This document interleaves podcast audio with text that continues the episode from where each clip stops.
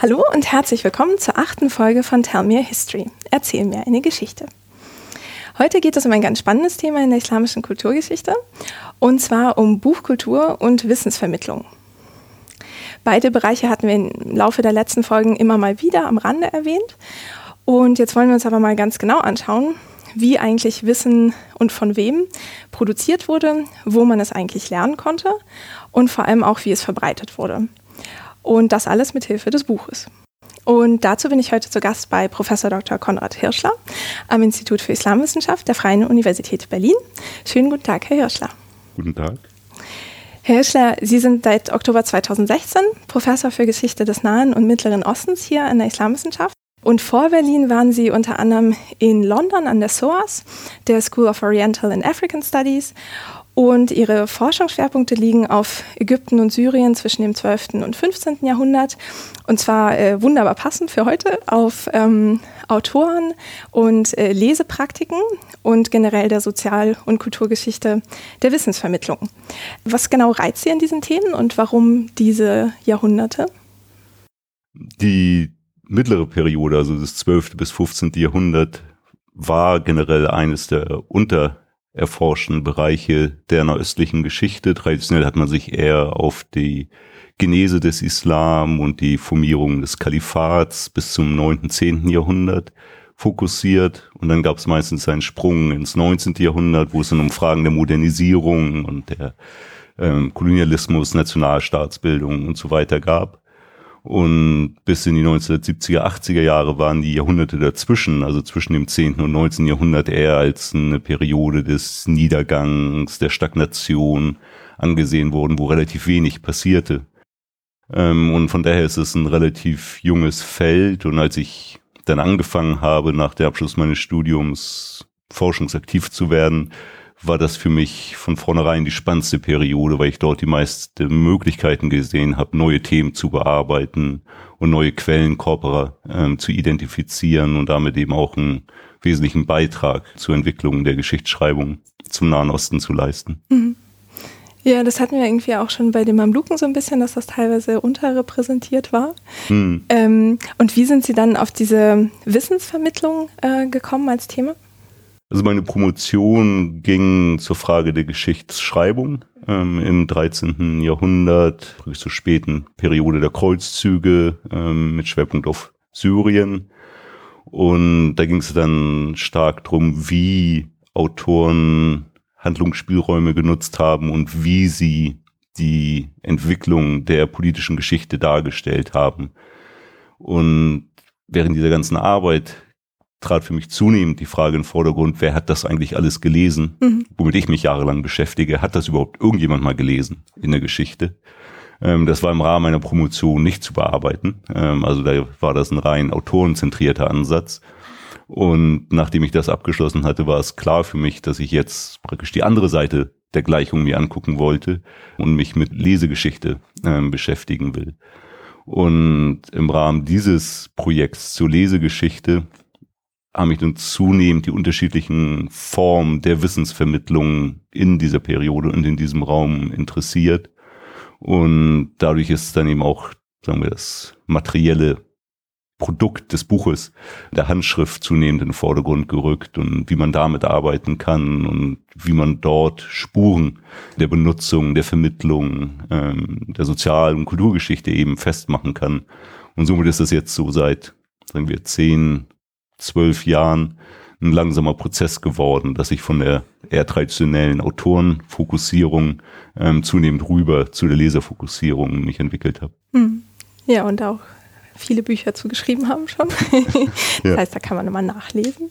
Ja, ähm, schön. Ja, dann ähm, würde ich sagen, steigen wir da auch direkt mal ein. Ähm, und zwar habe ich mich gefragt, also wir hatten schon öfter in den vergangenen Folgen dann gesagt, so ja, die und die Literaturgattung war unter dem Mabluken zum Beispiel irgendwie, ähm, weiß ich nicht, gut angesehen oder so, so Pferderatgeber oder sonst was. Und äh, wie war das denn mit den Autoren? Also gab es irgendwie eine bestimmte ähm, weiß nicht, äh, Gesellschaftsschicht oder so, die geschrieben hat, also Werke verfasst hat, oder war das eigentlich verteilt über alle äh, Arten? Hm. Also die Autorenschaft war sicherlich stark Elite fokussiert. Und da gibt es eben zwei Hauptbereiche, wo die Autoren normalerweise herkommen. Und das ist einerseits der Bereich der Verwaltungselite, also diejenigen, die in den herrschaftlichen Verwaltungen gearbeitet haben ähm, und dort dann zum Beispiel Bücher zu Poesie veröffentlicht haben, Verwaltungshandbücher geschrieben haben und in erster Linie immer gedichtet haben und ihre Gedichtsammlung veröffentlicht haben. Und der zweite Hauptbereich, wo Autoren stark verortet sind, sind eben im Bereich der religiösen Gelehrten, die eben zu den Wissensbereichen, die traditionell von der Islamwissenschaft bearbeitet werden, wie zum Beispiel der Koran-Exegese, der Hadith-Wissenschaft, der Rechtswissenschaft und dann auch der Grammatik und so weiter ähm, gearbeitet haben. Darüber hinaus gibt's noch einen dritten Bereich, der wesentlich schwerer zu fassen sind. Das sind Autoren, die, sagen wir, mit moderner Terminologie zu naturwissenschaftlichen Themen ähm, oder technischen Themen geschrieben haben. Das sind ähm, zum Beispiel Bücher zu dem Bau von Bewässerungsanlagen, Bücher zur Mathematik, Bücher zur Alchemie, die weder meist nicht zu diesen beiden zuvor genannten Gruppen gehörten und die auch in den Quellen, die wir haben, häufig nicht so gut fassbar sind, weil die eben von anderen ähm, Autorengruppen verfasst worden sind, aber die sicherlich auch einen großen Beispiel geleistet haben. Jenseits dieser klassischen Autorengruppen gibt es sicherlich noch Gruppierungen von Menschen, die Literatur produziert haben, die aber häufig nur teilweise verschriftlicht wurde oder gar nicht verschriftlicht wurde, wo eben das Konzept des Autors selbst dann problematisch wird. Also wie weit ist es noch ein Autor? Und für uns fassbar wird es vor allem ab dem 12. Jahrhundert, wo die populären Epen ähm, zunehmend an Bedeutung gewinnen. Das sind heldenhafte Geschichten von Figuren, die an Herrscher angelehnt sind, die eben aber auch gerne Drachen begegnen, die Wundertaten begehen, die zaubern können, wo es viel um Liebe, aber eben auch um übernatürliche ähm, Lebewesen und Begebenheiten geht. Und diese Literatur der populären Epen, von denen wissen wir, dass sie ab dem 12. Jahrhundert auf jeden Fall existiert hat. Da finden wir die ersten Referenzen zu. Handschriften sind erst ab dem 15. Jahrhundert belegt. Und da gibt es jetzt nicht ein Autoren, die wir festmachen können. Also dass es jetzt ein gewisses Individuum diese äh, Werk verfasst hat, sondern das sind Epen, die haben sich im Laufe der Zeit im Vortrag entwickelt, aber wurden eben anscheinend auch verschriftlicht immer wieder in unterschiedlichen Versionen. Und da sind wir jenseits der traditionellen Gruppen von den Verwaltungsspezialisten, von den religiösen Gelehrten oder von den Gelehrten in den naturwissenschaftlichen Bereichen. Und soweit wir sie festmachen können, stammen die eben aus dem größeren äh, Bevölkerungskreis. Aber das ist vor allem ab dem 16., 17. Jahrhundert haben wir dann eine sehr gute Manuskriptbasis und dann können wir auch wirklich mehr darüber sagen. Ähm, für die Periode, über die wir heute reden, sind das wirklich einige Ideen, die man äh, davon behält. Aber es ist immerhin klar, dass es auch Menschen gab jenseits der traditionellen Elitegruppen, die an der Produktion von teilweise verschriftlichen Wissen zumindest beteiligt waren. Mhm. Und woher weiß man das dann? Also wenn Sie sagen, so für die einen Gruppen kann man das so halbwegs nachvollziehen, für andere nicht so, haben die Autoren ihren, weiß nicht, ihren Namen irgendwie drunter geschrieben unter das Werk oder gab es irgendwie noch andere ähm, Quellen, aus denen man das ersehen konnte? Ja, also bei den traditionellen großen Werken, die wir alle kennen und mit denen die Islamwissenschaft seit Jahrzehnten, bald Jahrhunderten arbeiten, ist es relativ unproblematisch für die Periode, über die wir reden. Also da sind die Autoren bekannt. Ähm, die Texte sind generell gut identifiziert in der Handschrift. Und diese Autoren sind uns auch aus anderen Quellen bekannt, also wie zum Beispiel Chroniken mhm. oder eben ganz wichtig für den arabisch-muslimischen Bereich, den biografischen Lexika, sozusagen Who is Who Werke, die zu Städten oder Regionen geordnet sind und wo die wichtigsten Teilhaber am kulturellen Leben verzeichnet sind, so dass wir die wirklich historisch verorten können. Für diesen Bereich der, was man so Populärliteratur eben nennen könnte, diese Eben, die ich bereits genannt hatte, dafür finden wir nur Berichte in erzählenden Quellen, also Chroniken darüber, dass es diese Werke gegeben hat, dass jemand Manuskripte von diesen Werken besessen hat, dass jemand zum Beispiel Manuskripte von diesen Werken ausgeliehen hat, so dass sie dann vorgelesen werden konnten ähm, an gewissen Orten. Aber die werden generell nicht mit einem Autoren belegt. Also da ist nie der Versuch zu sagen, Werk X wurde von Y verfasst, sondern die, da kennen wir nur den Titel, also die Sirat Beybars ähm, zum Beispiel, ohne dass da jemals ein, ein klar fassbarer Autor dahinter stellt. Und da stellt sich eben auch die Frage dessen, was ist eigentlich ein Autor bei diesen Werken, weil das sicherlich Geschichten sind, die sich kontinuierlich weiterentwickelt haben, die sich im mündlichen Vortrag weiterentwickelt haben, wo die Handschriften sozusagen Ideengeber waren, wie der Vortrag aussehen konnte, aber wo die Vorleser sich sicherlich nicht sklavisch daran gehalten haben, was da waren, sondern situativ gewisse Bereiche ausgeschmückt haben, gewisse Bereiche ausgelassen haben, je nachdem, was gerade beim Publikum gut angekommen ist und wo sie gespürt haben, dass ihr Vortrag gut ankommt. Und das wird sich dann sicherlich wieder in der Manuskripttradition niedergeschlagen haben, aber eben nicht mit dem Namen desjenigen, der sozusagen jetzt eine neue Anekdote da eingeführt hat oder mhm. der Geschichte einen neuen Twist gegeben hat. So die, die, können wir nicht greifen. Ja, okay. Da haben wir ja schon mal eine Menge an Akteuren in dem ganzen Feld. Ähm, dieses, äh, da wollte ich nochmal nachfragen mit diesem Who is Who äh, der äh, Literaten sozusagen. Ähm, wie kann ich mir das vorstellen? Also war das irgendwie gegliedert nach, was weiß ich, wer in den letzten fünf Jahren irgendwie was geschrieben hat oder war das irgendwie nach ähm, Städten? Hm. Also da gab es die unterschiedlichsten Ordnungskriterien, gerade weil das so ein populäres Genre war, mhm. mussten Autoren eben immer wieder neue Ideen entwickeln, wie sie ihre Werke profilieren, damit sie sozusagen auf dem Markt bestehen können. Und das praktisch die populärsten Formen war entweder regional fokussierte Who's Who, also all die berühmten Leute, die in Damaskus gelebt haben, äh, meist seit Anfang des Islam bis in die Gegenwart des Autoren. Ähm, oder es waren nach Jahrhunderten organisierte ähm, biografische Lexika, also Who's Who Werke, wo dann gesagt wurde, zum Beispiel alle berühmten Leute des achten Jahrhunderts der islamischen Zeitrechnung werden in diesem Werk aufgenommen das war natürlich auch immer regional fokussiert, weil de facto kannten die Autoren in erster Linie die Menschen, die in ihrer, ihrem geografischen Raum gelebt haben. Aber das wirklich offizielle Ordnungskriterium waren dann eben die äh, chronologische Abfolge. Und dann gibt es auch Who's Who Werke nach Berufen geordnet, ähm, also zum Beispiel die berühmtesten Koran-Exegeten, ähm, die berühmtesten Hadith-Übermittlerer, aber eben auch die berühmtesten Ärzte, mhm. ähm, wie zum Beispiel dann im 13. Jahrhundert in Damaskus abgefasst wurde. Und das ging dann auch in die frühislamische Periode, also in die antike Periode rein, wo praktisch die griechischen Ärzte mit drin waren und dann die muslimischen Ärzte und aus den gesamten Regionen, aus der gesamten Periode, die dem Autoren bekannt waren.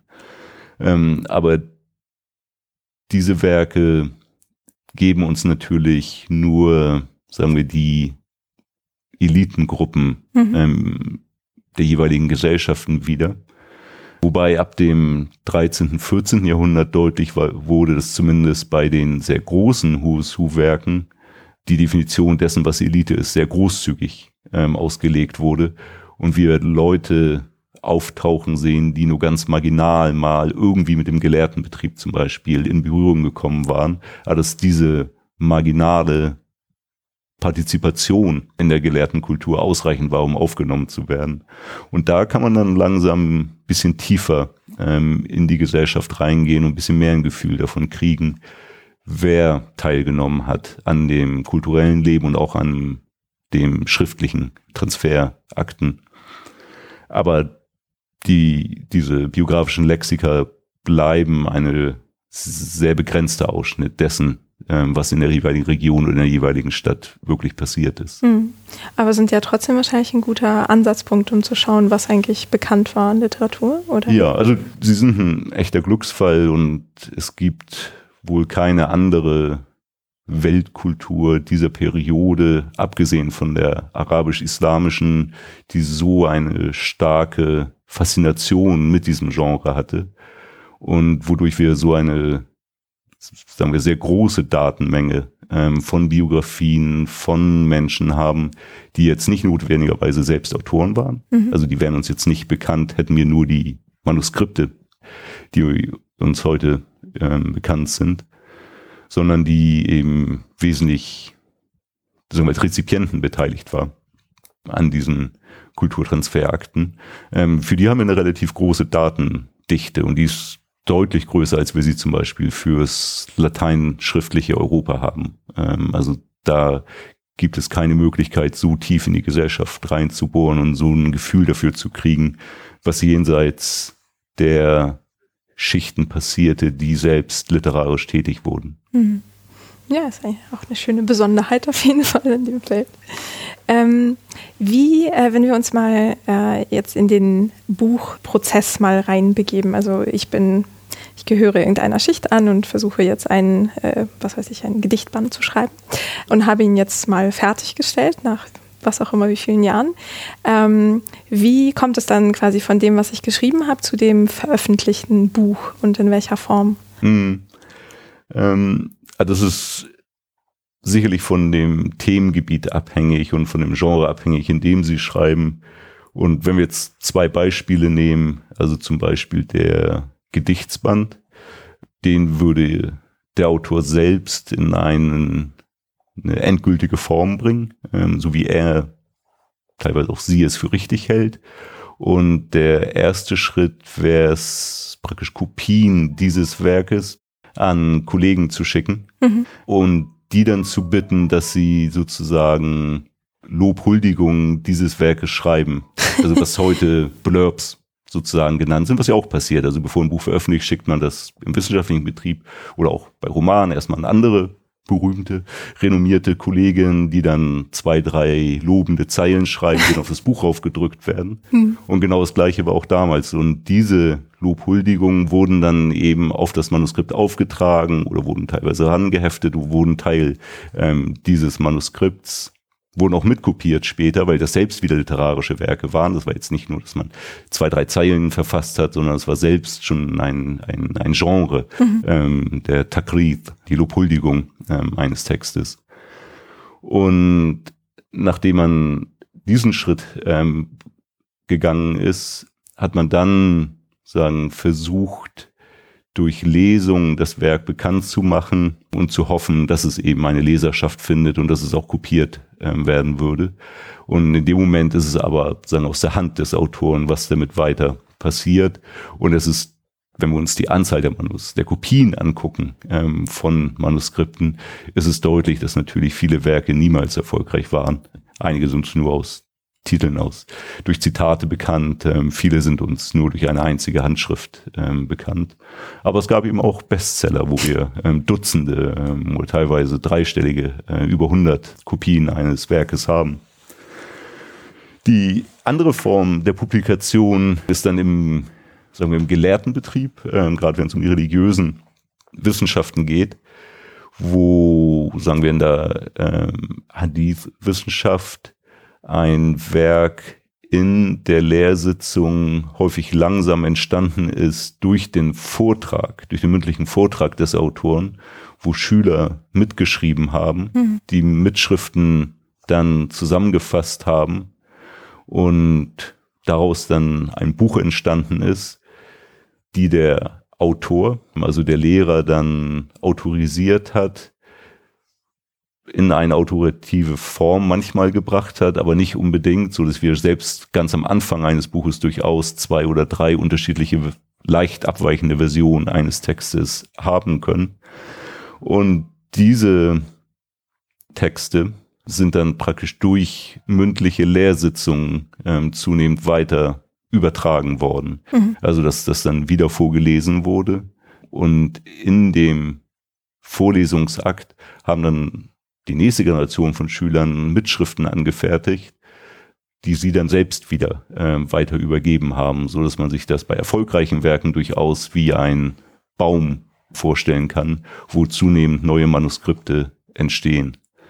Äh, ein berühmtes Beispiel ist die Stadtgeschichte von Damaskus, was ein biografisches Lexikon ist, im Gegensatz zum Titel. Man würde ja denken, dass es eher eine Chronik ist, aber es ist ja. nicht. Das ist praktisch ein biografisches Lexikon, weil in Ansicht des Autoren war die Geschichte der Stadt eben die Summe der Biografien der Elite. Also das, das ist die Stadt. Äh, das ist die Geschichte der Stadt Damaskus.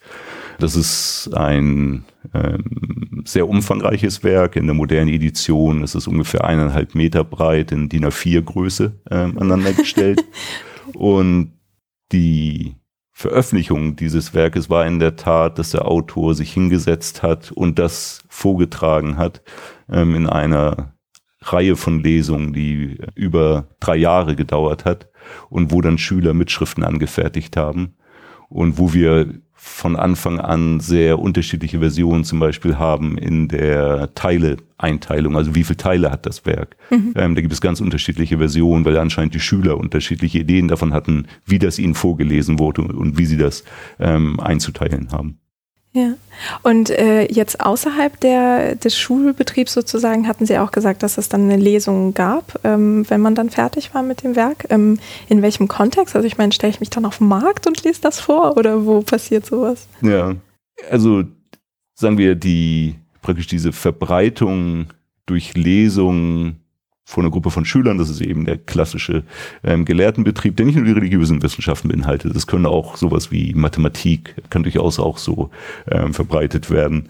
Die Gedichtsbände, die werden dann eben in Matschlis, also in Sitzungen von Personen vorgetragen, die ein gewisses kulturelles Ethos teilen, ähm, die sich dann am Abend zusammensetzen, wo Poesie vorgetragen wird und wo dann eben die Möglichkeit besteht, auch den neuen Band sozusagen vorzutragen, ähm, der da jetzt entstanden ist. Und das hat eben zur Popularität des Werkes, wenn es gut gelaufen ist, beigetragen, aber nicht zur Kopie des Werkes. Mhm. Also in diesen Sitzungen wurde nicht kopiert, da wurde eben vorgetragen, da konnte ein Band populär werden, ähm, aber die Anfertigung der Kopien erfolgte dann außerhalb dieser Sitzung. Da wurden dann professionelle Kopisten angestellt, die davon dann Abschriften angefertigt haben. Ähm, und von daher sind das praktisch zwei verschiedene Mechanismen, wie es dazu kam, dass die Werke verbreitet wurden. Mhm.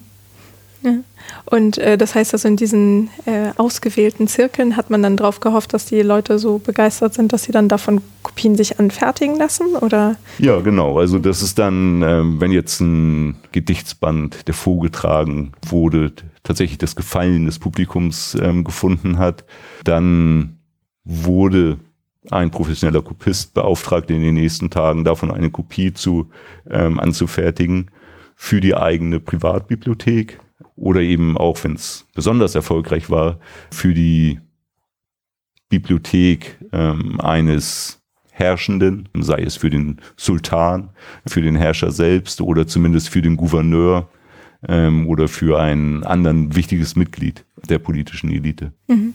Und hatte dann der Autor irgendwie eine Kommission äh, von so einer neuen Kopie bekommen oder hatte er irgendwie finanziell damit dann überhaupt nichts mehr, keine Vorteile davon? Ja, nee, das war, ähm, Geld konnte man damit nicht verdienen, ähm, durch die Werke direkt.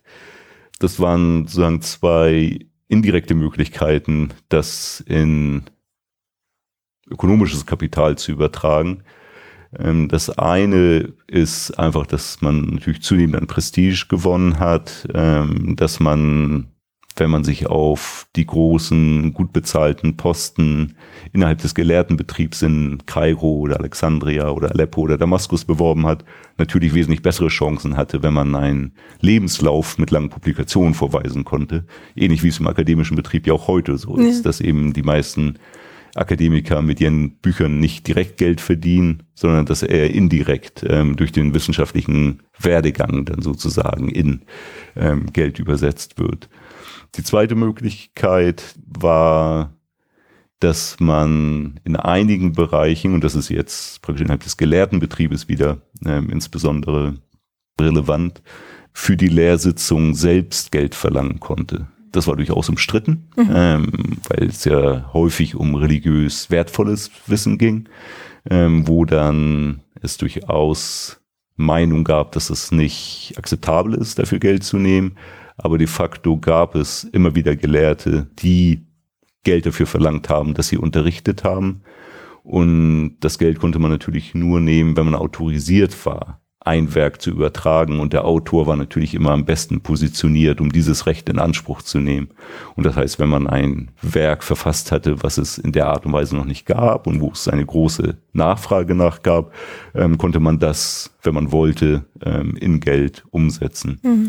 Für Bereiche wie Dichtung ist das sicherlich wesentlich schwieriger. Da gab es diese bezahlten Vorträge nicht. Ähm, und da ging es ausschließlich eigentlich um Prestige, das Ansehen zu steigern, so dass man am Hof eine bessere Position erlangen konnte. Mhm. Für den populären Bereich, also für diese ähm, Epen, ähm, die ich anfangs genannt hatte, da war es sicherlich so, dass die Vortragenden Geld verlangen konnten, beziehungsweise dafür ähm, bezahlt wurden, dass sie vorgetragen haben. Aber da ist das Konzept der Autorenschaft eben sehr schwammig. Also mhm. da ist es die Frage, ob das wirklich der Autor ist, der da, oder ob wir den als Autoren bezeichnen können, der da vorne saß und diese Geschichte vorgetragen hat. Ähm, aber da ist es am besten belegt, dass praktisch Vortrag gegen äh, Bezahlung erfolgte und die frühesten Hinweise, die ich ähm, vorhin genannt hatte, auf die Existenz dieser Volksepen, die basieren eben darauf, dass Individuen kommerzielle Leihbibliotheken hatten, wo sie Manuskripte von solchen Werken ausgeliehen haben, eben für einen Tag. Mhm. Sehr kleinteilig, also genau so ein Teil, wie man an einem Abend vortragen konnte. Und die Vortragenden waren eben willens, dafür Geld zu bezahlen, weil sie natürlich wussten, dass sie selbst wiederum bezahlt werden würden für den Vortrag an dem Abend, ähm, so dass da, sagen wir, die kommerziellen Strukturen für uns noch am sichtbarsten sind im, sagen wir, im schriftlichen Bereich der Wissensvermittlung oder des, des Vortrages. Mhm. Und für den Bereich, der jetzt nicht bei den Eben war, wo man eigentlich schon ein eindeutigen Autor hatte, gab es dann irgendwie eine Form von Copyright oder so? Oder konnte ich als Schüler die ganze Zeit mitgeschrieben haben und das dann unter meinem Namen veröffentlichen? Also es gab sicherlich schon die Vorstellung von intellektuellen Eigentum. Und das wurde nie natürlich explizit formuliert, aber wir sehen es daran, dass es eben Fälle gab, wo es daneben gegangen ist, wo eben ein Gelehrter behauptet, dass er ein neues Buch oder wesentlich häufiger, ähm, dass er 80 neue Werke verfasst hätte. ähm, und dass dann andere Gelehrte sagen, aber das ist in Wirklichkeit ja abgeschrieben von jemand anderen und das hat er gar nicht selbst verfasst. Von daher gab es jetzt sicherlich nicht ein eng gefasstes Copyright wie heutzutage und es gab sicherlich die Möglichkeit, weite größere Passagen zu übernehmen, ohne dass man das jetzt kennzeichnet oder deutlich macht, ähm, dass man das übernommen hat. Aber jetzt ein ganz deutliches Plagiat von einem großen Teil des Werkes oder gar vom gesamten Werk wurde im Gelehrtenbetrieb schon umgehend negativ sanktioniert und als negativ gekennzeichnet. Und das gilt aber jetzt nicht nur für den Gelehrtenbetrieb, das ist auch wieder zu dem zweiten Beispiel, was wir jetzt mehrfach hatten, zu Gedichtsbänden zurückkommen, dann ist es da noch viel mehr so, dass ein Plagiat von Gedichten sehr negativ belegt war und gerade als Gegenteil dessen ähm, galt, wofür man Prestige gewonnen hätte, wenn man jetzt Verse von anderen Dichtern übernimmt. Man könnte vielleicht ein Vers übernehmen und dann selbst auf Grundlage dieses Verses ein ganz neues Gedicht schreiben und zeigen, dass man noch viel bessere ähm, Gedichte schreiben kann als derjenige, der den ersten Vers geschrieben hat. Ähm, aber da ging es gerade drum, seine Sprachgewandtheit zu zeigen und seine Individualität zu zeigen. Und da wäre sowas eben sehr negativ sanktioniert mhm. gewesen. Okay, also gab es so genug soziale Kontrolle, die das irgendwie gesteuert hat. Ja, mhm. ja. Also ganz krassen Plagiat hat man sich definitiv auf sehr unsicheren Boden begeben und hat sich dem Kritik seines kulturellen Umfeldes, sei es innerhalb der Dichtung ähm, oder sei es innerhalb des Gelehrtenbetriebes, so stark ausgesetzt, dass es sicherlich keine wir, starke Form war, wie Bücher produziert wurden ähm, mhm. in dieser Periode. Ja. Okay. Ähm, Jetzt, dann können wir ja vielleicht den Blick mal auf die Leser richten. wir haben ja jetzt dann quasi schon zwei Formen von ähm, ja, Aufnehmen von Wissen oder neuen Informationen. Das ist einmal gelesen, also vorgelesen und selbst gelesen, richtig? Und äh, weiß man irgendwie, wie viele Leute eigentlich lesen konnten? Ähm, nein. Okay. Ähm, also unser Hauptproblem ist, dass selbst wenn wir wüssten, wie viele Leute lesen konnten in, sagen wir, in der Stadt Aleppo im vierten Jahrzehnt des 13. Jahrhunderts, ähm, wissen wir gar nicht, wie groß die Bevölkerung von Aleppo war, mhm. so dass wir niemals das in Relation ausdrücken könnten. Ähm, und für jede Stadt im Nahen Osten finden Sie sehr divergierende Angaben davon, wie groß die Bevölkerungsanzahl war. Von daher ist es, sagen wir, auf eine feste Zahl ähm, festzunageln, ist praktisch unmöglich. Mein Eindruck ist, dass praktisch die Lesefähigkeit sich im niedrigen zweistelligen Bereich ähm, bewegt hat. Also ich würde schon sagen, dass es größer als zehn Prozent war, was jetzt wieder im Vergleich zu anderen Gesellschaften, Weltgesellschaften der gleichen Periode ein relativ hoher Anteil ist. Mhm. Dazu muss man aber sagen, dass natürlich Lesefähigkeit eine sehr große Bandbreite an Fähigkeiten umfasst. Das heißt jetzt nicht, dass jeder sich eigenständig mit einem komplexen Werk auseinandersetzen konnte. Ähm, teilweise war das sicherlich recht funktionale ähm, Lesefähigkeit, also dass man, sagen wir zum Beispiel, Inschriften lesen konnte ähm, im städtischen Raum. Und das hat wiederum etwas damit zu tun, dass natürlich Inschriften im Nahen Osten eine wesentlich größere Bedeutung gespielt haben in der Kommunikation zwischen politischer Herrschaft und ähm, Bevölkerung, als es zum Beispiel in Europa derselben Periode ähm, der Fall war, wo wesentlich mehr über Bilder kommuniziert werden konnte. Und da die Bildkultur nicht so ausgeprägt war im Nahen Osten, war es in erster Linie über Inschriften dass die Kommunikation erfolgte. Wer war der Stifter? Ähm, was sollte damit ausgedrückt werden? Was war das Ziel der Stiftung zum Beispiel? Und da kann man davon ausgehen, dass relativ breite Teile der Bevölkerung praktisch mit solchen um Inschriften in irgendeiner Weise umgehen konnten. Mhm. Die so außen dann an Gebäuden waren. Genau, oder? die außen mhm. an Gebäuden, die sind in der Höhe, dass sie gut lesbar mhm. sind, die sind auch in der Schriftart, dass sie lesbar sind. Das sehen wir vor allem im zwölften Jahrhundert, sehen wir eine Transformation, wie Inschriften angefertigt werden und auch wo sie platziert werden in Gebäuden und dass die Lesbarkeit dieser Inschriften an Bedeutung gewinnt in der Art und Weise, wie sie verfasst werden und wie sie angebracht werden. Und es ist deutlich, dass das jetzt nicht nur praktisch eine Verewigung des Herrschers war, ohne ein Interesse dafür, wie viel das in dieser Stadt eigentlich lesen konnten, ähm, sondern es ist deutlich, dass die Stifter ein Interesse daran hatten, dass es auch wirklich gelesen werden konnte. Und das ist sozusagen die minimale Lesefähigkeit, also dass man sozusagen mit so standardisierten Texten innerhalb des städtischen Raums umgehen konnte.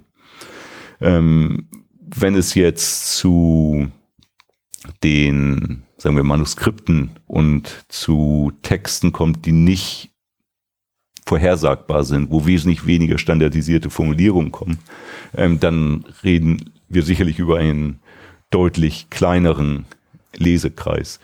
Das Problem ist natürlich, dass Lesen im Gegensatz zum Schreiben sehr wenig Spuren hinterlässt. Also ähm, da kann man natürlich immer wieder indirekte Indizien finden in anderen Texten, dass ein Autor etwas gelesen haben muss, weil er das zitiert oder darauf Bezug nimmt. Aber dann ist das Problem, dass wir natürlich wieder innerhalb der absoluten Elite sind. Das hilft uns nicht besonders viel. Dann wissen wir nur, dass dieser Text innerhalb der Elite ähm, zirkulierte. Und die arabische Manuskriptkultur hat aber ein sehr dankenswertes Phänomen erbracht. Und das ist, dass Benutzer von Handschriften häufig Manuskriptvermerke hinterlassen haben. Mhm. Ähm, und sagen wir, das ist neben den Who's Who's, was ja ein spezifisches Charakteristikum arabisch-muslimischer Kultur dieser Periode ist, sind diese Manuskriptnotizen in ihrer Vielfalt und Intensität. Zweites äh, Charakteristikum der arabisch-muslimischen Kultur dieser Periode. Und diese Manuskriptvermerke ähm, im Hinblick auf Lesen gibt es in zweierlei Art und Weise, die von Interesse sind. Und das eine sind wirklich Vermerke von individuellen Leser, wo jemand raufkritzelt auf Manuskript. Ähm, ich, Abdurrahman, Ibn Abdakarim, äh, Abdemashki, habe es gelesen. Mhm. Das Problem ist natürlich jetzt immer noch zu identifizieren, wer diese jeweilige Person ist, aber zumindest haben wir da schon mal ein Gruppe von Namen, die nicht notwendigerweise selbst Autoren waren. Mhm. Und die zweite Form des Manuskriptvermerks, die uns britischen Einblick in Lesepraktiken gibt, ist die des Hörvermerkes, mhm. was relativ jetzt widersprüchlich wirken mag, dass ein Hörvermerk sozusagen was mit Lesen zu tun hat, ähm, aber das ist in einigen Wissensbereichen, leider nur in einigen Wissensbereichen, aber immerhin ähm, war es Standard, dass jede Lesung des Werkes auf dem Manuskript dokumentiert wird, wenn sie der Wissensvermittlung diente mhm. ähm, und dass die Namen von allen Anwesenden dokumentiert wurde. Und das hat zur erfreulichen Folge, dass wir eben teilweise Manuskripte haben mit Dutzenden von diesen Hörvermerken drauf. Und ein einzelner Hörvermerk kann aus zwei Namen nur bestehen aber er kann aus bis zu 300 Namen bestehen, mhm. wenn das eben eine sehr große Lesegruppe war, die da zusammengekommen ist. Und mittels dieser Hörvermerke haben wir eben einen wesentlich besseren Eindruck davon, praktisch wer diese Werke rezipiert hat. Man muss sich sicherlich verabschieden von der Idee, die wir heute vom Lesen haben. Also individuelles, stilles Lesen. Mhm. Ähm, das war nicht notwendigerweise die Art und Weise, wie Lesen damals konzipiert wurde, sondern Lesen fand wesentlich häufig in einer Gruppe kollektiv statt. Es fand dementsprechend mit äh, wurde laut vorgelesen, es wurde nicht leise fortgelesen und dementsprechend waren die Hörer auch Leser mhm. in der damaligen Definition dieser Werke. Und aufgrund dieser Spezifikum ähm, arabisch-islamischer äh, Manuskriptkultur und einer weiteren Definition von Lesern sehen wir ganz andere Bevölkerungsgruppen, die eben an dem Vortrag von Werken beteiligt waren, als man es sonst annehmen würde. Und dann bewegen wir uns an Gruppen weit jenseits derjenigen, die in den Who's Who's wirklich auftauchten. Mhm. Und ich hatte zuvor ja schon die Geschichte der Stadt Damaskus erwähnt, ähm, das Werk aus dem späten 12. Jahrhundert, was wie viele andere Werke sehr gut dokumentiert ist. Ähm, wir haben mehrere tausend von diesen Hörvermerken nur zu diesem einen Werk. Wir haben über tausend Individuen, die dran teilgenommen haben an diesen Lesungen. Und das sind eben nicht nur die üblichen Verdächtigen ähm, aus der gelehrten Elite, sondern da sehen wir auch Bäcker und Fleischer und Zimmermänner, Handwerker, Kaufmänner. Ähm, da sehen wir zumindest das Spektrum derjenigen, die auf dem Markt tätig waren, auch abgedeckt. Mhm. Ähm, und das sind Individuen, die niemals literarisch tätig geworden sind, die niemals ein Werk verfasst haben, die auch niemals als Lehrer irgendwo aufgetreten sind und die deshalb niemals in den biografischen Lexika erwähnt wurden, ähm, die aber anscheinend sehr aktive Teilnehmer an dem literarischen Leben der Periode waren. Mhm. Und zum Beispiel bei, weil diese Geschichte der Stadt Damaskus so umfangreich war, äh, musste man sich eben sehr regelmäßig treffen, mhm. um durch dieses Werk durchzulesen. Professionelle Gelehrte konnten das relativ schnell machen. Ich hätte gesagt, die erste Lesung dauerte nur knapp über drei Jahre. Das ist sehr schnell für so ein Werk ungefähr 40 Jahre nach Verfassung dieses Werkes hat sich eine Lesegruppe zusammengetan, die 13 Jahre gebraucht hat, um das Buch durchzulesen, da sie sich immer nur ähm, am Freitagnachmittag treffen konnten. Mhm, am Wochenende wo, quasi. Genau. und wo eben auch besonders viele Teilnehmer aus nicht gelehrten Schichten dran beteiligt waren. Und da wirkt es so, dass es praktisch Lesungen gab, die speziell konzipiert worden sind, mhm. sozusagen, um Leute zu erreichen, ähm, die eben nicht sich vollständig auf den gelehrten Betrieb fokussieren konnten oder die professionell am literarischen Leben teilnehmen konnten, ähm, sondern die das wirklich als ein Hobby mhm. sozusagen betrieben haben. Und dadurch, dass die dokumentiert sind auf den Manuskripten, wissen wir eben von vielen Werken aus der arabisch-muslimischen Mittelalter, ähm, dass die wesentlich größere Kreise erreicht haben in der Bevölkerung, als man denken würde, wenn man sich praktisch nur die Schriftproduktion angucken könnte, wo eben nur wieder der Kollege oder Schüler X mal wieder das Werk zitiert, was man eh vermutet hätte. Ja. Und ähm, gerade wenn das so riesige Gruppen, wenn es das 300 Zuhörer waren, wo genau fand denn dann sowas statt? Also die größeren Lesungen, die fanden dann generell in den Moscheen statt. Also gerade wenn das Lesungen am Freitag waren, mhm. fanden die meist nach dem Hauptgebet statt, ähm, wo ja eh schon viele Menschen in die Moschee gekommen waren, ähm, so dass das dann relativ leicht zu organisieren waren, dass dann mhm. ein Teil der Moschee, gerade wenn das die großen Hauptmoscheen sind, wo die Freitagsgebete in erster Linie stattfanden. Da war das räumlich relativ einfach zu bewerkstelligen und jetzt zum Beispiel in Damaskus war das dann eben die Omayyaden-Moschee, also die größte Moschee der Stadt, wo das dann stattfand. Ähm, und es gab noch ungefähr ähm, eineinhalb Kilometer westlich auf dem Kassunberg eine zweite Moschee, die sehr groß war und wo wir auch häufig ähm, solche großen Lesungen gesehen haben. Die kleineren Lesungen fanden dann in den Madrassen statt, also in den Institutionen, die der Wissensvermittlung gewidmet waren. Aber das sind häufig Lesungen, wo es dann wirklich Lesungen waren, wie man sich vorstellt, wo Gelehrte in erster Linie anwesend war. Aber darüber hinaus gab es eben auch Lesungen in den Privathäusern mhm. der Autoren oder der Lehrer, die auch relativ offen wirken. Und dann gibt es auch eine Anzahl von Lesungen, die im offenen Raum stattfanden, also zum Beispiel in den Gärten innerhalb der Stadt oder um die Stadt herum, ähm, auf Marktplätzen. Das ist jetzt keine große ähm, Anzahl von Lesungen, aber es ist deutlich, dass sie nicht unbedingt nur in Gebäuden stattfanden und dadurch natürlich auch entsprechend offen waren. Mhm. Und wie kann ich mir das vorstellen? Also angenommen, ich möchte jetzt so eine Lesung machen, dann ähm, sage ich einfach am Ende zum Beispiel des Freitagsgebets so, ähm, hier in Ecke XY lese ich gleich die Geschichte von Damaskus vor und wer Lust hat, kommt dazu? Oder wird sowas irgendwie, weiß man, ob das irgendwie per Aushang oder so angekündigt war? Oder? Ja, ja nee, darüber wissen wir leider wenig. Also wie praktisch die, die Öffentlichkeitsarbeit äh, funktioniert hat und wie sowas mitgeteilt wurde. Wenn wir uns aber die Leservermerke angucken, so ist es relativ deutlich, also gerade bei diesen Werken, die eben viele Lesungen hatten, ähm, dass es häufig ein relativ kompakter Kern von Teilnehmern waren.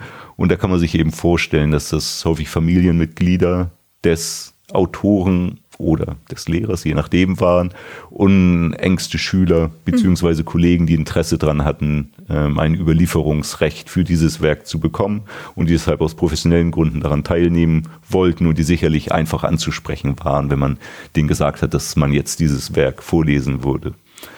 Sobald praktisch diese Lesung begonnen hat, ähm, sieht man, dass andere Teilnehmer dazu kamen und dadurch, das war wahrscheinlich einfach das Phänomen, dass es bekannt wurde, dass praktisch am Dienstag in dem und dem Raum das und das Werk vorgelesen wurde und dass dann durch Mundpropaganda zunehmend andere Teilnehmer dazugekommen sind mhm. ähm, und angefangen haben mitzulesen sozusagen oder mitzuhören. Ja. Äh, Sie sagten gerade Überlieferungsrecht, was ist das? Ähm, also praktisch im vormodernen Raum gab es zwar die Madrasa, wo Wissen vermittelt wurde, die Madrasa konnte aber keine Zertifikate ausstellen. Das heißt, als Gelehrter konnte ich nicht sagen, ich habe sozusagen ein Zertifikat von der Madrasa Al-Omaria in Damaskus und damit bewerbe ich mich jetzt. Mhm. Sondern die Madrasa war lediglich ein Raum, wo Überlieferungsrechte ausgestellt wurden. Und das war eben der Prozess, dass ein Werk vorgelesen wurde. Ich habe daran teilgenommen und am Ende wurde mir diese Teilnahme zertifiziert, mhm. unter anderem durch diese Hörervermerke auf dem Manuskript. Und im Laufe meiner Ausbildung habe ich eben eine Vielzahl von diesen Zertifikaten angesammelt, sozusagen meinen Lebenslauf aufgebaut. Habe natürlich versucht, die wichtigsten Werke abzudecken, habe versucht, die Werke abzudecken in dem Fach, in dem ich mich spezialisieren will. Und damit konnte ich dann irgendwann in den Gelehrtenbetrieb hineingehen und überzeugend anfangen, mich auf Stellen zu bewerben, beziehungsweise selbst als Lehrer tätig zu werden. Mhm. Und das war die ursprüngliche Funktion dieser Lesesitzung, also dass praktisch Überlieferungsrechte an die nächste Generation vergeben wurden. Mhm. Und das blieb auch ursprünglich die Hauptfunktion dieser Lesesitzung.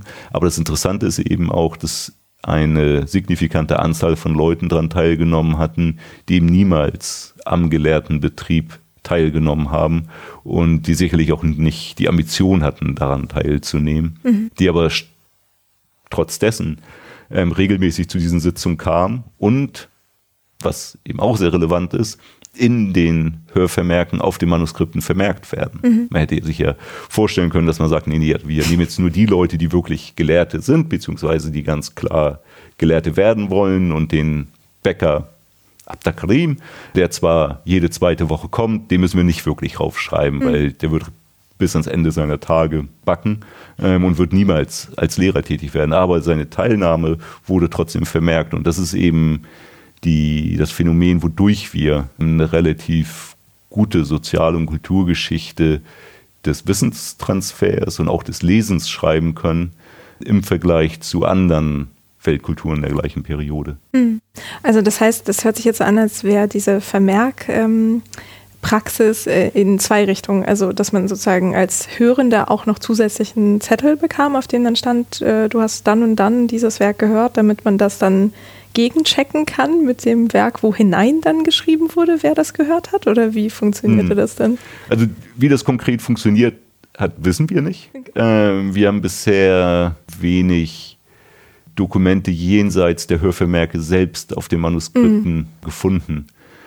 Es war sicherlich eine Frage der Glaubwürdigkeit. Also sagen wir, wenn man in der gleichen Stadt geblieben ist, ähm, war es schwer zu behaupten, dass man Überlieferungsrechte bekommen hat, wenn noch andere le leben, ähm, von denen man weiß, also die wissen, dass man nicht daran teilgenommen hat. Von daher gab es sicherlich einfach eine soziale Kontrolle dessen, was man behaupten konnte.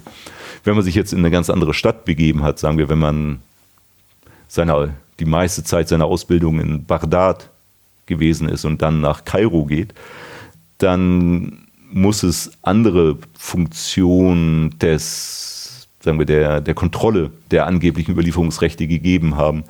Teilweise geschah das durch Lehrbriefe, ähm, also dass einem ein Lehrer wirklich zertifiziert, dass man das Überlieferungsrecht für eine gewisse Anzahl von Büchern oder unter Umständen auch generelle ähm, Lehrbriefe, also für alles wofür der Lehrer ein Überlieferungsrecht hat, bekommt man auch ein Überlieferungsrecht. Die konnte man vorzeigen. Und ansonsten war das sicherlich eine Frage der Glaubwürdigkeit, wie man aufgetreten ist. Und es gibt Fälle, die dokumentiert sind von Gelehrten, die sagen auf frischer Tat ertappt worden sind, die behauptet haben, dass sie Überlieferungsrechte haben, die sie nicht hatten, mhm. ähm, was einfach irgendwann deutlich geworden sind, weil sie im Lehrbetrieb als inkompetent aufgefallen sind und es deutlich war, dass sie niemals Überlieferungsrecht hätten bekommen können für dieses Werk. Und es gibt auch die ähm, Fälle von Fälschung von Lehrbriefen bzw. Hörvermerken, dass eben jemand versucht hat, sich Überlieferungsrechte ähm, hinzufälschen, mhm. um seine Karriere noch besser gestalten zu können. Aber in erster Linie muss man sich das sicherlich über eine Art der sozialen Kontrolle ähm, vorstellen. Und wenn es hart auf hart kommt, konnte man eben zu den Manuskripten gehen. Also es gibt eben Fälle, wo sagen wir, jemand als Kind teilgenommen hat an einer Lesung, ähm, das 70 Jahre später behauptet, dass er als Kind daran teilgenommen hat. Es da Zweifel dran gibt und dass dann wirklich zu Manuskripten zurückgegangen wurde und geguckt wurde, ob diese Person in den Hörvermerken verzeichnet ist. Und wenn er dann verzeichnet war, konnte er das dann äh, wirklich behaupten und konnte dann 70 Jahre später dieses Überlieferungsrecht sozusagen in kulturelles Kapital übersetzen und teilweise auch in, in ökonomisches Kapital übersetzen. Von daher war das sicherlich jetzt kein vollkommen standardisiertes Verfahren, wie sowas überprüft wurde, aber es schien eine ausreichende Dokumentation zu geben, dass man auf jeden Fall die krassesten Übeltäter ähm, überführen konnte und man ihnen beweisen konnte, dass sie nicht das haben, was sie behaupten zu haben an Überlieferungsrechten. Hm. Ja, ist eigentlich super schlau. Warum gab es sowas in Europa nicht? Ähm, noch eine kleine Nachfrage. Sie hatten vorhin zweimal gesagt, in der arabisch-muslimischen Kultur sei diese äh, Hörervermerkpraxis da gewesen. War das in den eher persisch- oder tokophonen äh, Bereichen nicht so oder weiß man es einfach noch nicht? Ja, also jetzt sagen wir, der Phänomen der Hörvermerke war sicherlich sehr weit verbreitet in den unterschiedlichen linguistischen Regionen der islamischen Welt. Ähm, das bezog jetzt mehr auf die Vielzahl der Manuskriptvermerke, die wir darauf finden, jenseits der Hörvermerke, sagen mhm. wir es, Besitzvermerke, Lesevermerke, Kaufvermerke, Ausleihvermerke. Das ist sicherlich ein Phänomen, das besonders stark ist.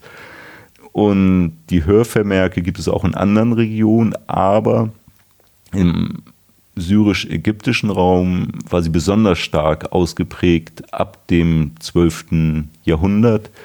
Ab dem 16. Jahrhundert verschwindet sie interessanterweise ähm, und wir finden wesentlich weniger Hörvermerke, mit denen man arbeiten kann.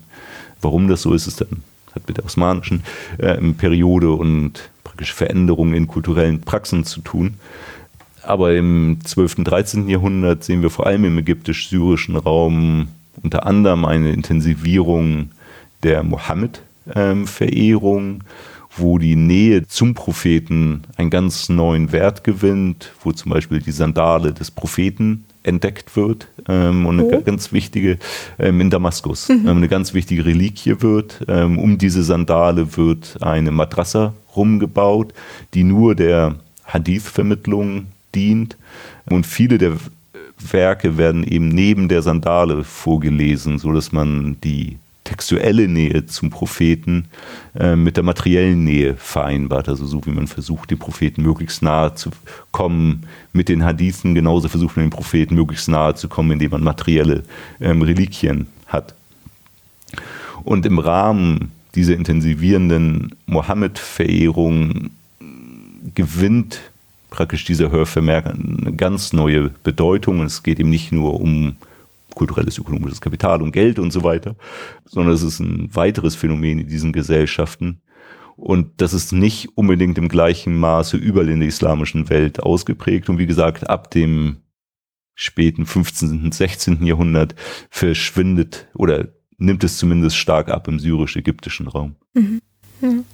Ja, ist ja auch immer ganz interessant, welche lokalen Ereignisse oder Entwicklungen dann zu sowas beitragen können. Also wir hatten jetzt beispielsweise in der äh, Folge zu den Ilhanen äh, dann die Entwicklung der Buchmalerei oder der Illustration, die dann sehr stark war. Und dann haben wir dann also in Ägypten und Syrien dann die Hörervermerke. Ja, genau. Und die Buchmalerei eben sehr schwach ausgeprägt ja. ähm, und die in keinster Weise die gleiche Grad an Kunstfertigkeit erreicht hat, ähm, wie es im iranidischen bzw. persischen sprachigen Raum erreicht hat. Ja. ja, aber so hängen halt Dinge zusammen. Äh, genau, okay, also das heißt, jetzt haben wir ja schon mal ein total spannendes Bild von den Lesern und Hörern vor allem ähm, gewonnen und äh, wir hatten das jetzt auch mehrfach schon angesprochen, vielleicht können wir uns das mal genauer anschauen. Äh, Bibliotheken. Äh, Sie hatten gesprochen von Privatbibliotheken, aber es gab wahrscheinlich auch ähm, herrschaftliche Bibliotheken. Wie kann man sich das vorstellen? Also ähm, gab es irgendwie in jeder Stadt ähm, mehrere, also wahrscheinlich jetzt in Großstädten wie Kairo oder Damaskus, aber äh, vielleicht auch in kleineren. Also wie war das so organisiert? Ja, ähm, also die herrschaftlichen Bibliotheken und dazu würde ich jetzt auch die Bibliotheken von anderen Mitgliedern der politischen Elite zählen, wie zum Beispiel Gouverneuren mhm. ähm, und so weiter. Die haben natürlich eine ganz lange Geschichte, ähm, die bis ins 9. Jahrhundert zurückgehen. Und gerade die große abbasidische Bibliothek von Bagdad, die fatimidische Bibliothek von Kairo oder die ähm, große Bibliothek in Cordoba im heutigen Spanien, das sind natürlich so ganz bekannte Beispiele für Bibliotheken. Über die wissen wir aber relativ wenig, weil wir kaum Manuskripte haben, die wir diesen Bibliotheken zuordnen können. Mhm. Ähm, wir haben keine Kataloge von diesen Bibliotheken, wir haben keine dokumentarische Quellen. Alles, was wir haben, sind Berichte über diese Bibliotheken, die sicherlich sehr ausgeschmückt sind häufig und wo Zahlen genannt werden, die selbst bei der großzügigsten Interpretation nicht glaubhaft sind. Also jetzt zum Beispiel für Kairo, die Bibliothek der ähm, Fatimiden im 11. Jahrhundert soll über eine Million Bände ähm, gehabt haben, was sicherlich nicht als eine faktische Zahl zu verstehen ist. Der große Wendepunkt in der Bibliotheksgeschichte ist eng mit der Geschichte der Madrasa, der Institution der Madrasa verbunden. Das heißt, im Laufe des 12. Jahrhunderts und im syrisch-ägyptischen Raum, dann vor allem im 13. Jahrhundert, wo wir sehen, dass eine Vielzahl von Madrassen entstehen in den großen Städten, aber auch in kleinen Städten und sogar in kleinsten Städten oder eher Dörfern äh, finden wir teilweise Madrassen. Diese Madrassen hatten gleichzeitig äh, nahezu Ausnahme eine Bibliothek. Mhm. Und dadurch gibt es plötzlich eine sehr große Anzahl von Bibliotheken, die potenziell öffentlich zugänglich sind, die es vorher nicht so gegeben hat. Mhm. Ähm, also vorher gab es die Herrscher- bzw. Gouverneursbibliotheken, die anscheinend öffentlich zugänglich waren, aber das waren eben wirklich eine zentrale Institution in Bagdad oder eine zentrale Institution in Kairo. Wenn wir uns Kairo im 13. Jahrhundert ähm, angucken, späten 13. Jahrhundert haben wir über 100 Madrassen mhm. ähm, in der Stadt. Und das heißt, wir haben auch über 100 Buchsammlungen, die mehr oder weniger öffentlich zugänglich sind. Das Problem, oder sagen wir, man muss natürlich sehr vorsichtig sein, das sind nicht unbedingt immer sehr umfangreiche Buchsammlungen. Also es können teilweise Buchschränke sein, mhm. ähm, die zu einer Madrasa gehören. Aber auch hier haben wir das Problem, dass wir überraschenderweise sehr wenig dokumentarische Quellen für Bibliotheken vor der osmanischen Periode haben, was ein Problem ist, was wir insgesamt mit den vorosmanischen nahöstlichen Gesellschaften haben, dass die Überlieferung dokumentarischer Quellen nicht besonders gut ist. Ähm, darauf können wir jetzt nicht eingehen, das ist eine sehr äh, breite Diskussion. Äh, Fakt ist aber, dass wir wissen, dass eine Stadt wie Damaskus deutlich mehr Bücher und auch deutlich mehr Bibliotheken hatte als eine Stadt wie London zum Beispiel der gleichen Periode. Deprimierenderweise ist es so, dass unsere Kollegen, die zum Beispiel zum mittelalterlichen England arbeiten, hunderte von Bibliothekskatalogen, Dokumente haben, mhm. die sie analysieren können und die sie wunderbar idiert haben, wo es große Projekte gibt, wogegen wir, die zum Nahen Osten arbeiten, wo wir wissen, dass es wesentlich mehr Bibliotheken gab, ähm, nur sehr wenige Originalkataloge erhalten haben. Ähm, den frühesten Katalog, den wir erhalten haben, stammt aus Damaskus, ähm, aus dem 13. Jahrhundert, aus einer Madrasa. Das war eine sehr kleine Madrasa, ähm, was sehr schön ist. War nicht eine der prestigeträchtigen, ähm, die uns sowieso bekannt war, als eine von denen, wo das kulturelle Leben zentriert war. Und in dieser kleinen Madrasa wurden über 2000 Manuskripte gehalten, was eben, wenn wir jetzt zum Beispiel wieder nach England gehen, an der University of Cambridge erst im frühen 15. Jahrhundert ähm, erreicht wurde. Mhm. Also das sind selbst in so einer kleinen Madrasa ähm, gab es anscheinend sehr umfangreiche Sammlungen. Mhm. Das heißt jetzt nicht, dass jede dieser Madrasa Riesensammlungen hatte, aber es das heißt, dass wir davon ausgehen können, dass durch die Gründungsphase der Matrassen im 12. und 13. Jahrhundert und die damit verbundenen Gründungen von Bibliotheken das schriftliche Wort wesentlich weiter im öffentlichen, im städtischen Raum verbreitet wurde und auch zugänglicher wurde, da die Matrassen praktisch den Anspruch hatten, offene Institutionen zu sein. Mhm. Ähm, das heißt jetzt sicherlich nicht, dass jeder da jederzeit reinmarschieren konnte und irgendwelche Bücher ausleihen konnte. Aber es war sicherlich so, dass man, wenn man marginal am Gelehrtenbetrieb beteiligt war, wie zum Beispiel der Bäcker Abda Karim, der freitags manchmal in der Nomayaden-Moschee saß, dass der durchaus auch zu dieser Madrasa gehen konnte, wenn er denn wollte, mhm. ähm, und dort Zugang zu Manuskripten gehabt hätte. Und was waren da so für Bücher in dieser ähm, Bibliothek? Ja, das ist also traditionell wurde eben davon ausgegangen, dass Madrassen in erster Linie der Vermittlung des religiösen Wissens dienten, also wie der Koran, Hadith, islamisches Recht ähm, und so weiter. Und dass die Bibliotheken dieses Curriculum widerspiegeln und dass wir sozusagen relativ engen Kanon an Werken in diesen Bibliotheken finden würden. Beide Annahmen waren falsch. Also es wurde inzwischen gezeigt, dass Madrassen eine wesentlich breiteres Curriculum häufig hatten und zum Beispiel auch so etwas wie Mathematik oder Medizin in Madrassen unterrichtet wurde.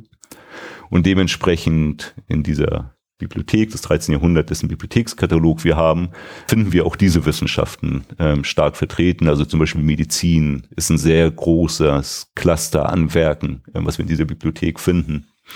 Aber auch die zweite Annahme, dass praktisch die Bibliothek notwendigerweise das Curriculum einer Madrasa widerspiegelt, ähm, ist falsch, weil wiederum in dieser Madrasa die Mehrzahl der Werke nicht mit dem Curriculum der Madrasa verbunden sein konnte. Also da praktisch die populärste Genre an Werken, was wir daran finden, ist die Dichtung. Mhm. Ähm, und das ist jetzt nicht notwendigerweise Dichtung zum ähm, Lobe des Propheten Mohammed zum Beispiel, sondern wir haben einen sehr großen Anteil an vorislamischer Dichtung und wir haben auch einen sehr großen Anteil an Dichtung, die nach modernen Maßstäben als obszön oder religiösen Werten widersprechend ähm, angesehen würde. Das heißt, dass diese Bibliotheken ähm, eher das literarische Interesse der städtischen Gesellschaften, sicherlich mit einem Fokus auf das Curriculum der Madrasa, aber eben wesentlich breiter wieder gespiegelt haben. Mhm.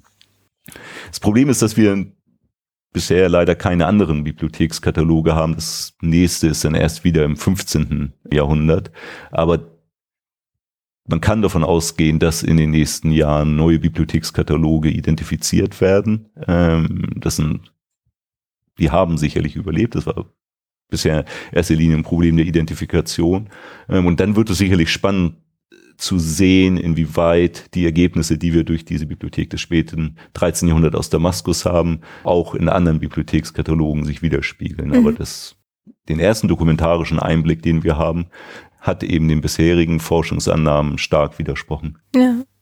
Ähm, waren denn in dieser Bibliothek, also in der einen, über die wir jetzt reden, ähm, auch Werke von Autoren, die nicht aus Damaskus waren, also die vielleicht ja, vor Jahrhunderten in, weiß nicht, im Irak oder weiter östlich verfasst worden waren und dann sozusagen irgendwie dahin gekommen sind?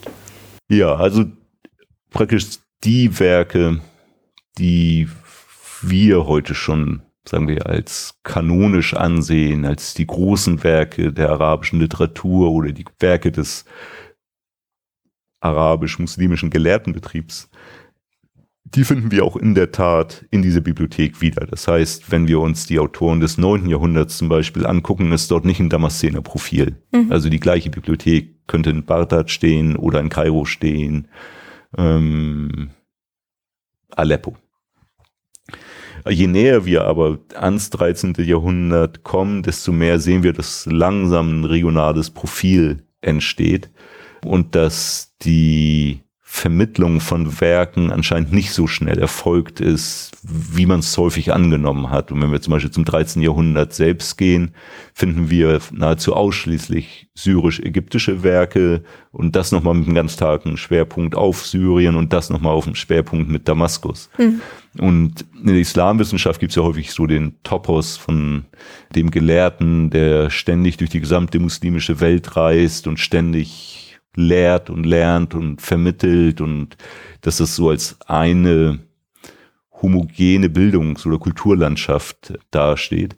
Und auf jeden Fall von dieser Bibliothek ausgehend scheint das nicht der Fall gewesen zu sein, sondern Gelehrte, die im 13. Jahrhundert in dieser Bibliothek gearbeitet haben, hatten nur ein sehr begrenztes Verständnis davon, was in Regionen wie dem heutigen Irak ähm, oder sogar noch weiter östlich in Zentralasien ähm, an gelehrten Werken verfasst wurde. Mhm.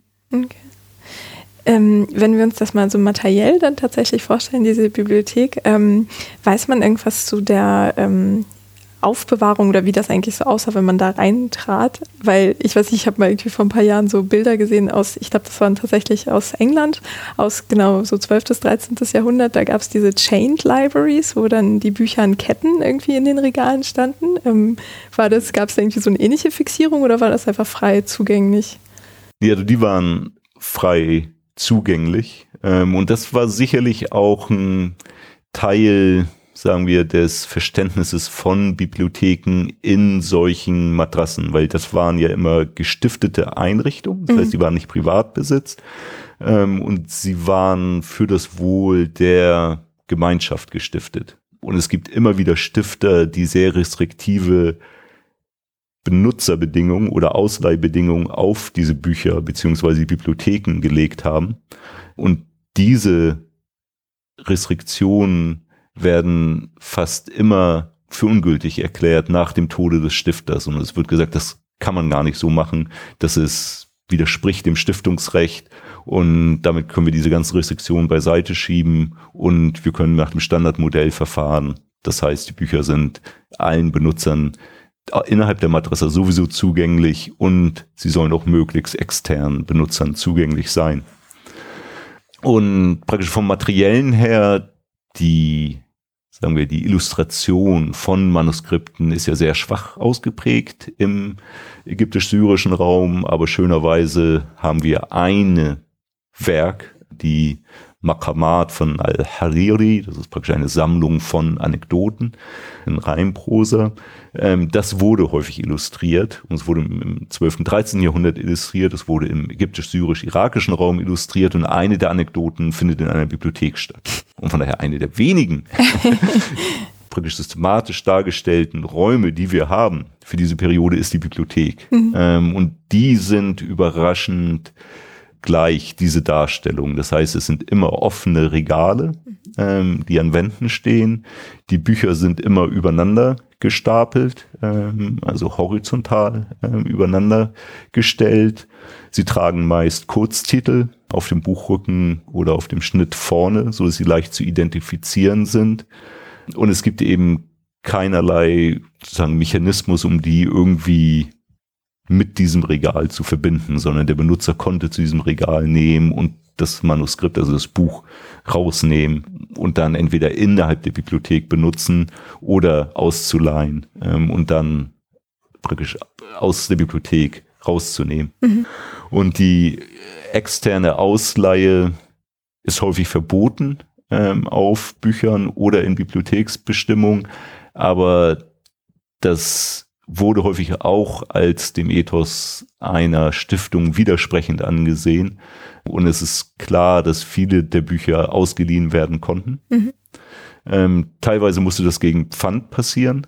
Das hat natürlich den Kreis der Benutzer erheblich eingeschränkt, weil das teilweise sehr wertvolle Bücher waren und das heißt, dass Abdel Karim, der Bäcker, sicherlich ein Problem gehabt hätte bei den meisten Büchern, weil er einfach nicht den Pfand hätte hinterlegen können. Aber zumindest ähm, war es praktisch jedem Benutzer der Bibliothek häufig möglich, ein Buch rauszunehmen, wenn er über die notwendigen Wohlstand verfügte, um so ein Pfand zu hinterlegen. Mhm.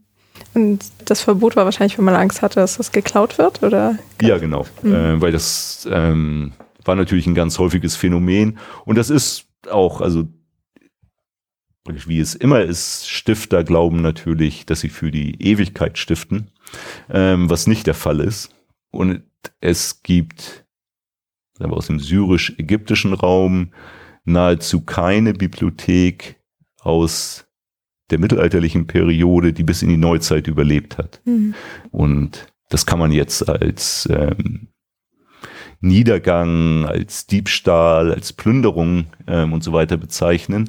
Wenn wir uns aber die Geschichte von einzelnen Manuskripten ansehen, dann sehen wir, dass sie ganz häufig ständig gewechselt haben zwischen dem Rechtsstatus des Privatbesitzes und dem Rechtsstatus des gestifteten Gutes. Das heißt mit anderen Worten, das war ein privates Buch, das wurde gestiftet in eine Madrasa zum Beispiel. Es wurde entwendet aus dieser Madrasa, wurde wieder Privatbesitz dann wurde es wieder gestiftet in eine andere Madrasa. Hm. Und wir haben teilweise Manuskripte, wo wir bis zu vier, fünf Mal sehen, dass der Rechtsstatus zwischen Privat- und Stiftungsstatus ähm, gewechselt hat.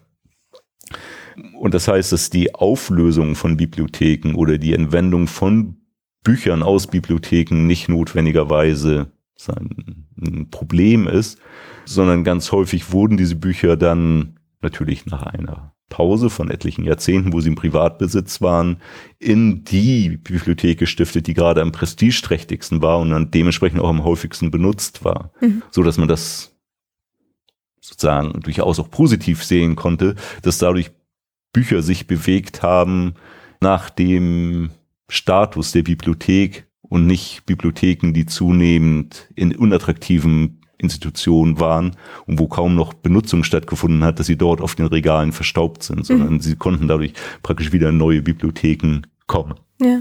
Ähm, aber der, so jetzt rein, ähm, formell gesprochen, der Diebstahl von Manuskripten ist ähm, ein Standardphänomen in Bibliotheken. Mhm. Ja.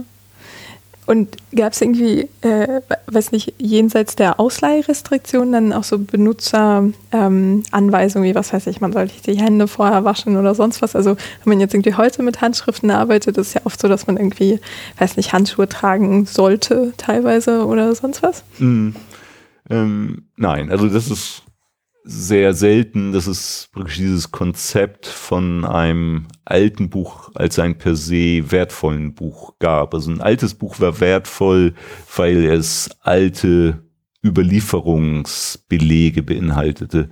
Aber die konnte man kopieren mhm. ähm, und sich praktisch neu zertifizieren lassen oder beglaubigen lassen. Und dadurch hatten sie den gleichen Status wie die alten. Und es gab dadurch in keinster Weise die Sorge, dass Bücher sagen, durch unsachgemäße Benutzung zu früh ähm, oder überhaupt beschädigt bzw. zerstört werden konnten, sondern das war einfach normal, Teil des normalen Lebenszyklus mhm. ähm, eines Manuskripts. Die einzigen Anweisungen, die es drin gibt, ist von Stiftern für das Seelenheil des Stifters oder der Stifterin ein gewisses Gebet zu sprechen oder eine gewisse Koran Sure zu rezitieren. Mhm. Das sind, sagen wir, Anweisungen, die wir auf dem ähm, Manuskript selbst finden. Und diese Anweisungen gehen eben niemals praktisch auf die materielle Handhabe dieses Manuskripts ähm, hin.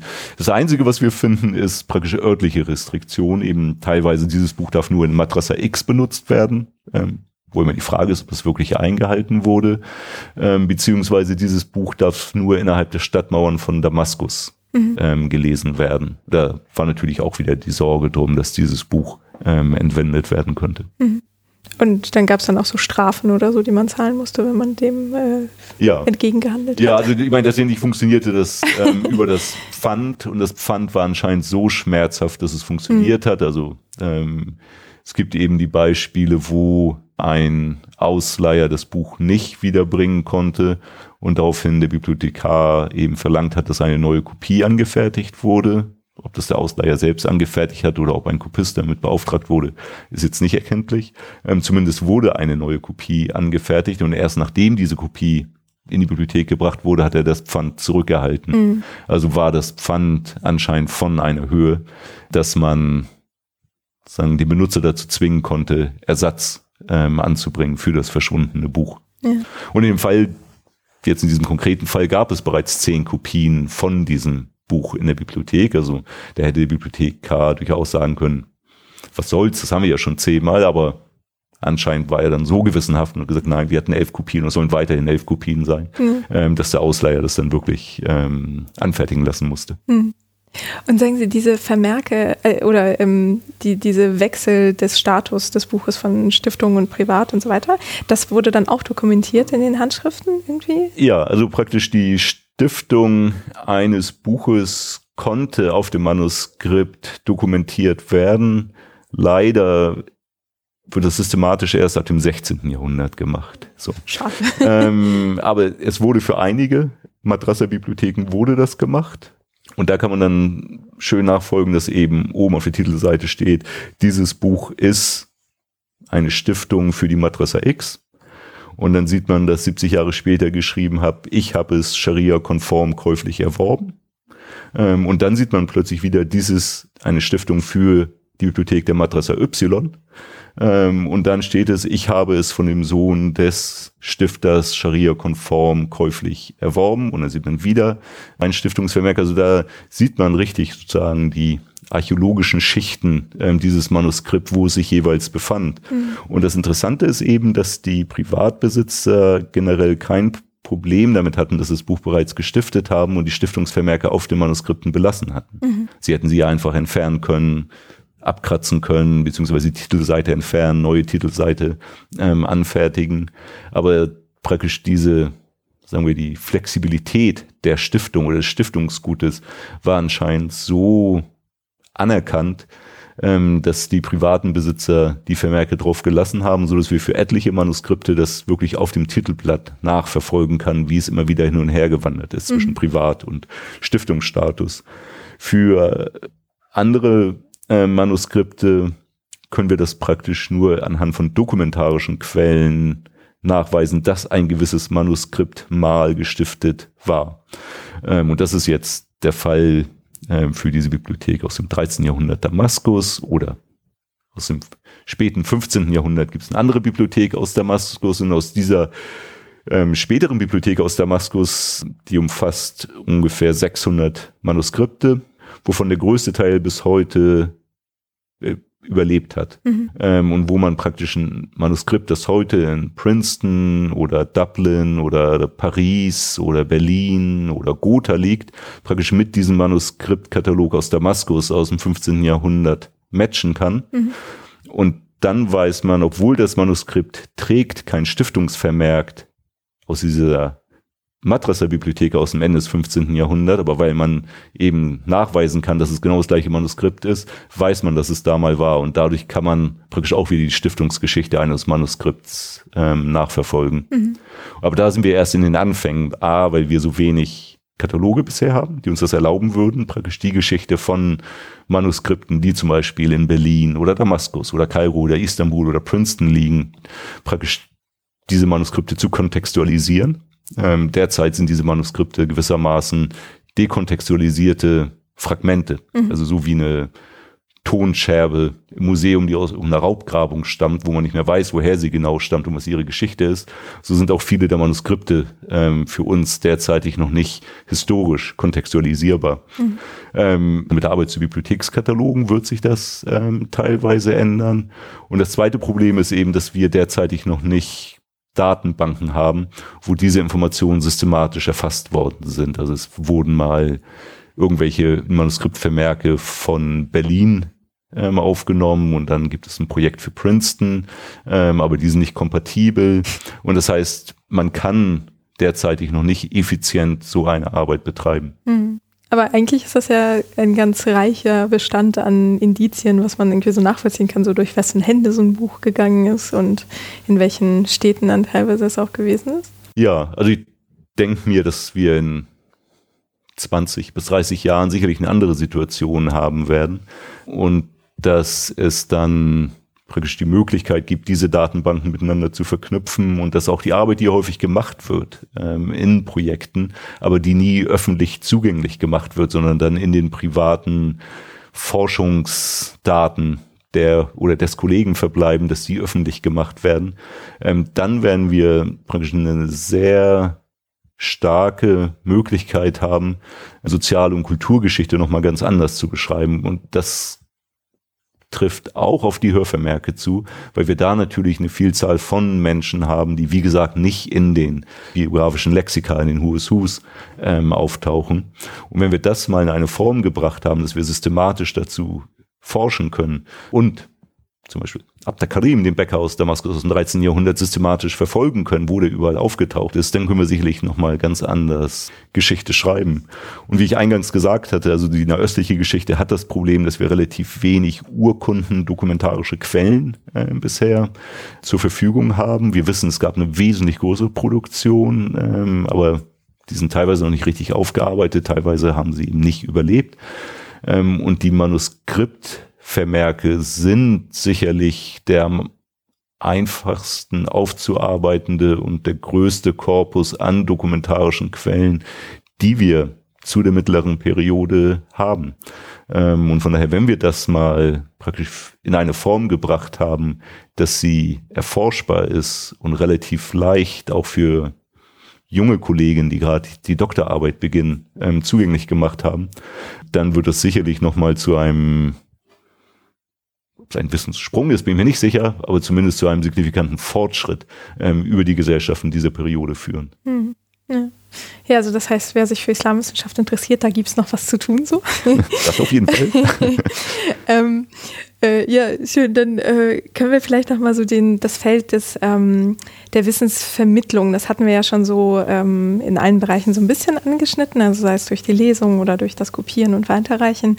Ähm, und Sie hatten eben bei den Bibliotheken gesagt, dass ähm, so dieser Wert des Buches also nicht darin bestand, dass es alt war, sondern das Wissen, was da drin war aber gleichzeitig, dass äh, sich ein Bäcker halt nicht mal eben so eine illustrierte Handschrift leisten konnte. Das heißt, das war schon so ein, ähm, weiß nicht, ein Luxusgut oder etwas, weiß nicht, wie das heutige Auto oder so, dass man sich dann mal irgendwann leistet nach ein paar Jahren sparen oder ähm, mm. was für einen finanziellen Wert hat so ein Buch? Ja, ähm, also da gibt es sicherlich die ganze Bandbreite, äh, wie es auch auf dem heutigen Büchermarkt ist, von ähm, Groschenroman äh, bis hin zu Faximile ähm, Ausgaben von Manuskripten, die teurer als ein Kleinwagen sind. Und die, aus jetzt wieder für den ägyptisch-syrischen Bereich, zum Beispiel die illuminierten, die wenigen illuminierten Handschriften, die wir haben, da ist es relativ klar, dass die in herrschaftlichen Bibliotheken waren, beziehungsweise in herrschaftlichen Privatbesitz waren. Illuminiert heißt was genau? Also die praktisch mit Bildern ausgestattet waren, wo wir zum Beispiel Darstellungen von Bibliotheken ähm, oder so etwas haben. Mhm. Und da ist es klar, dass die innerhalb der praktisch politischen, aber auch sozialen Elite ähm, zirkuliert sind. Und von Privatbibliotheken oder von Madrasa-Bibliotheken sind solche Handschriften selten bekannt. Es gab aber ähm, dann auch Handschriften, die sehr wertvoll waren, auch wenn sie nicht bebildert waren. Und das sind häufig die, die in der Hand von berühmten Kalligraphen des 10., 11. Jahrhunderts zum Beispiel geschrieben worden sind. Und die konnte man natürlich nicht kopieren. Also wie ich gesagt hatte, also Hörvermerke kann man kopieren und die haben den gleichen Status. Das hilft einem nichts, dass es 200 Jahre alt ist. Das ist genauso viel wert, wenn es 200 Jahre später in einer besseren Form ähm, kopiert worden ist. Und die waren sicherlich dann auch zunehmend teurer und die wurden dann auch aus der normalen, sagen wir, Büchermarkt rausgezogen ähm, und kamen dann praktisch in die Sphäre von den Privatbibliotheken der politischen und sozialen Elite. Aber davon abgesehen von solchen Ausnahmeerscheinungen muss man natürlich sagen, dass jetzt ab dem 11., 12. Jahrhundert Papierproduktion extrem professionalisiert war, das Papier sehr günstig war. Das heißt, dass die Materialität selbst nicht mehr ähm, dazu führte, dass ein Buch besonders wertvoll war. Und dazu kommt auch, dass viele der Manuskripte, die wir haben, eben in keinster Weise schöne Manuskripte waren, sondern viele der Manuskripte oder sagen wir die absolute Mehrheit der Manuskripte, mit denen wir arbeiten, ähm, sind extrem hässliche Manus, also das ist hässlich, aber die sind einfach, das waren Benutzungshandschriften, ähm, ähm, die wurden nicht produziert, weil sie besonders schön waren, ähm, sondern weil sie für den Alltagsgebrauch gedacht waren. Und von diesen Handschriften ähm, benötigte es sicherlich nicht sehr große, sehr großen Reichtum, um sich da eine Bibliothek aufzubauen. Mhm. Also das Beispiel, was ich zuvor genannt hatte, von der Bibliothek aus Damaskus im 15. Jahrhundert, wo wir den Katalog haben. Das war eben eine Privatbibliothek, die gestiftet wurde. Ähm, und der Stifter gehörte zum Gelehrtenbetrieb, ähm, hatte eine Anstellung, also gehörte jetzt sicherlich nicht zu den ärmeren Leuten Damaskus, aber er ist auch nicht als ein besonders wohlhabendes Individuum bekannt. Und er hat es eben geschafft, sich diese Privatbibliothek von 600 teilweise sehr großen ähm, Manuskripten zusammenzukaufen, was sicherlich damit zusammenhing, dass er als Gelehrter im engen Kontakt zum Büchermarkt stand, schnell Möglichkeiten erkannt hat, dass er teilweise wohl auch viel Manuskripte aufgekauft hat, die irgendwann mal gestiftet waren. Mhm. Also, ob er selbst daran beteiligt war, sie aus den Stiftungen zu entfernen, wissen wir nicht. Aber auf jeden Fall ist es sehr auffällig, dass da viele ehemalige Stiftungshandschriften ähm, ähm, in seiner Sammlung drin waren. Und für so ein sagen, was man heute so Mittelstand nennen könnte, äh, war es extrem einfach, eine sehr große Bibliothek aufzubauen. Und das heißt im Umkehrschluss, das heißt, wenn Menschen, sagen wir, wenn Abdel Karim, der Bäcker, wirklich eine Handschrift hätte kaufen wollen, die eben nicht bebildert ist und die nicht von einem der großen Kalligraphen stammte, sondern einfach eine Benutzerhandschrift war, die zirkulierte mhm. ähm, in der Stadt, ähm, dann wäre ihm das sicherlich möglich gewesen, ohne dass er allzu große Opfer dafür hätte bringen müssen. Ja. Das Problem ist, dass wir sehr wenig über den praktisch den ökonomischen Aspekt des Büchermarktes wissen. Mhm, ja, das wäre meine nächste Frage gewesen. ja, also traditionell ist es eben so, also die Islamwissenschaft kommt ja eher aus einer ideengeschichtlichen Ecke beziehungsweise kulturwissenschaftlichen Ecke und sowas wie Sozial-Wirtschaftsgeschichte ist traditionell nicht besonders stark verankert ähm, in unserem Feld. Und zu der Frage des Buchmarktes gibt es einzelne Artikel, einzelne Ansätze, aber das ist klar, dass sich dort nie jemand wirklich systematisch hingesetzt hat und versucht hat, für eine Region einen Überblick zu schreiben. Und was wir derzeitig haben, ist so fragmentarisch, ähm, dass es nicht wirklich benutzt werden kann, um da verlässliche Aussagen zu treffen. Die Daten sind wahrscheinlich da, auch wieder über die Manuskriptvermerke, mhm. weil da ja häufig Preise genannt werden, zu denen ein Buch verkauft wurde. Und wenn man dann idealerweise auch mit einem Datum. Ähm, zumindest kann man über die Individuen das häufig eingrenzen, wann dieser Verkauf stattgefunden haben muss. Und wenn man das in Relation setzt zu standardisierten Preisen von wie teuer war ein Leib Brot in mhm. Damaskus dieser Zeit, dann könnte man da durchaus anfangen, eine Wirtschaftsgeschichte des Buches zu schreiben. Aber da sind wir ähm, bisher nicht. Das andere Problem ist, dass wir auch nicht wirklich wissen, wie Handschriften hergestellt wurden. Mhm. Sagen wir aus Europa äh, wissen wir zum Beispiel, dass der ähm, klösterliche Bereich sehr wichtig war, dass es Skriptorien gab, also Bereiche, Workshops, wo mehr oder weniger professionell Handschriften angefertigt wurden, ähm, häufig in Arbeitsteilung. Und das ist bisher auch noch eine Blackbox ähm, für die Islamwissenschaft. Es ist sicherlich ein Phänomen, dass wir wesentlich mehr Manuskripte haben, die als private Kopien angefertigt wurden. Mhm. Und damit kommen wir wieder zurück zu der, Frage eingangs ähm, zu Alphabetisierungsraten. Ähm, es ist eben beeindruckend zu sehen, wie viele unterschiedliche Menschen in den Städten in der Lage waren, Handschriften für sich selbst zu kopieren. Mhm. Und das sieht man immer am Ende, an, beim Abschluss des Manuskripts, beim sogenannten Kolophon, also wo der Schreiber sich selbst vorstellt, das Datum nennt idealerweise, den Platz nennt idealerweise und auch den Abschreibungsanlass nennt. Und da taucht im Arabischen eben häufig li nafsihi auf, also für ihn selbst, also dass der Schreiber das für sich selbst angefertigt hat und nicht für einen Auftraggeber. Und das ist schon mal ein Kennzeichen, das wurde noch nicht wirklich statistisch untersucht, aber das ist deutlich, dass wir da ein Phänomen haben, was zumindest zum Beispiel aus dem mittelalterlichen Europa so nicht vorhanden war. Jenseits von diesen Linafsihi, also für den eigenen Gebrauch Kopien, ähm, gibt es aber auch eine Anzahl von Kopien, wo wir das nicht haben. Und da wissen wir eben nicht, wie die kopiert worden sind und ob es in Städten wie Alexandrien, Kairo, Aleppo oder Damaskus, ähm, ob es da zum Beispiel Workshops gab, die sich spezialisiert haben auf gewisse Abschriften, die auf dem Büchermarkt praktisch ihre Dienste angeboten haben. Mhm. Was wir wissen, ähm, ist natürlich, dass in all diesen Städten gab es immer einen Büchermarkt. Okay. Also der ist belegt. Wo also fertige Bücher schon verkauft wurden. Ja, das wissen wir eben nicht. So. also das, er heißt immer, also entweder Büchermarkt ähm, oder der Abschreibermarkt. Ah, okay. Ähm, ähm, Sukal Warakin. Und da wurde sicherlich Papier verkauft und da wurden sicherlich auch fertige Bücher verkauft. Mhm. Also das ist sicher, ähm, dass die beiden Produkte dort angeboten wurden. Aber inwieweit es da eben auch Kopierdienstleistungen systematisch angeboten ähm, wurden, das ist uns eben relativ unklar. Mhm. Und diese, sagen wir, die fertigen Bücher, wo kamen die her? Ja. Also sind das jetzt Bücher, die praktisch irgendwann später mal irgendein Kopist für sich selbst angefertigt haben und die dann in die Zirkulation gegangen sind, beziehungsweise sind das Bücher, die aus Stiftungen entfernt wurden und jetzt auf dem Büchermarkt zur Verfügung standen, oder waren das Bücher, wo ein Buchhändler gemerkt hat, dass es da eine größere Nachfrage gab, wo er praktisch einen Kopisten beziehungsweise einen Workshop beauftragt hat, davon drei, vier Kopien anzufertigen, in der Hoffnung, dass er sie ähm, verkaufen kann. Das, das wissen wir eben nicht. Also mhm. praktisch diesen Schritt vor dem Angebot, der ist für uns derzeitig nicht greifbar. Mhm.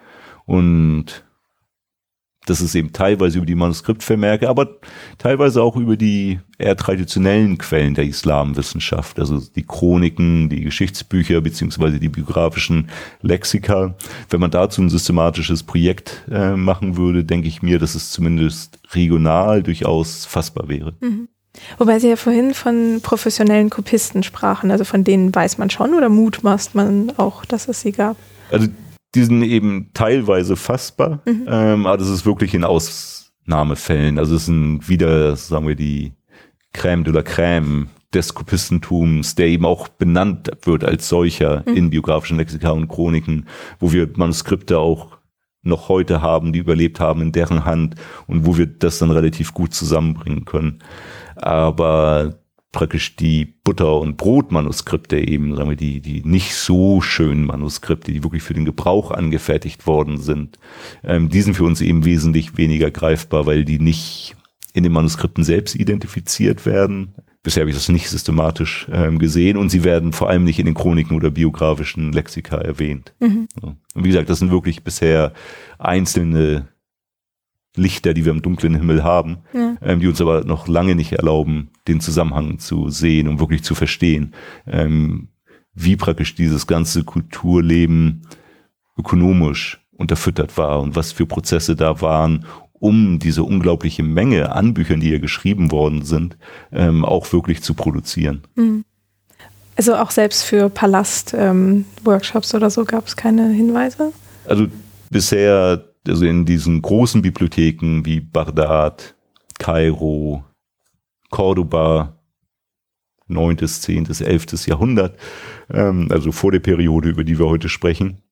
Da gibt es Hinweise, dass zum Beispiel immer Tinte und Schreibmaterial zur Verfügung gestellt wurde, so dass Kopien angefertigt werden konnten. Mhm. Ähm, und da kann man davon ausgehen, dass es da auch professionelle Schreiber drumherum gab, die den Benutzern auf Auftrag hin ähm, Kopien anfertigen konnten. Aber fürs 12., 13., 14. Jahrhundert um die Bibliotheken herum haben wir bisher noch keine Idee, also mhm. ob das darum geklustert war. Und wie gesagt, also um die Buchmärkte, ähm, da haben wir einfach noch zu wenig Eindruck, dass, dass wir da wissen, wie das funktionierte. Ja. Und also jetzt ähm, praktisch was deutlich ist oder was auch nochmal zu Anfang der Frage dieses äh, Abschnitts zu kommen, zu dem Wert von Büchern. Praktisch diese Bücher waren sicherlich auch häufig günstig, weil wir zum Beispiel sehen, dass sie häufig auf Recycelpapier angefertigt wurden. Mhm. Ähm, also wir haben eine Anzahl von Handschriften, wo ältere Handschriften beziehungsweise Rechtsdokumente zerschnitten worden sind und zu einem neuen Buch zusammengenäht wurden ähm, und dann entweder leicht abgekratzt, die alte Schrift, oder teilweise zwischen den Zeilen der alten Schrift ein neues Manuskript geschrieben wurde. Okay. Ähm, und Sie können sich vorstellen, diese Seiten sehen positiv gesagt sehr lebhaft aus. ähm, sie sind in ihrer Ästhetik durchaus diskussionswürdig. Ja, das sind so typische Handschriften, die wirklich für die Benutzer, mhm. äh, für die Benutzung gedacht waren. Die waren nicht repräsentativ. Die konnte man jetzt niemandem als Geschenk ähm, sozusagen geben. Aber das hat sicherlich dazu geführt, dass man zu sehr niedrigen Preisen ähm, solche Manuskripte produzieren konnten. Mhm. Und diese Recycle-Tätigkeit deutet gleichzeitig aber auch darauf hin, dass es eben, sagen wir, nicht per se eine hohe Wertschätzung für alte Bücher ähm, gegeben hat. Also weil wir sehen in diesem Material, das recycelt wurde, sehr spannende Texte und sehr spannendes Material, äh, was wir gerne als Manuskript selbst überliefert gehabt hätten, aber wo anscheinend das Buch beschädigt war, beziehungsweise einige Seiten fehlten und dann ne, nach unseren heutigen Maßstäben gnadenlos einfach das Manuskript zerstört wurde, ähm, um billiges Rohmaterial für das Schreiben des nächsten Manuskriptes zu bekommen. Mhm.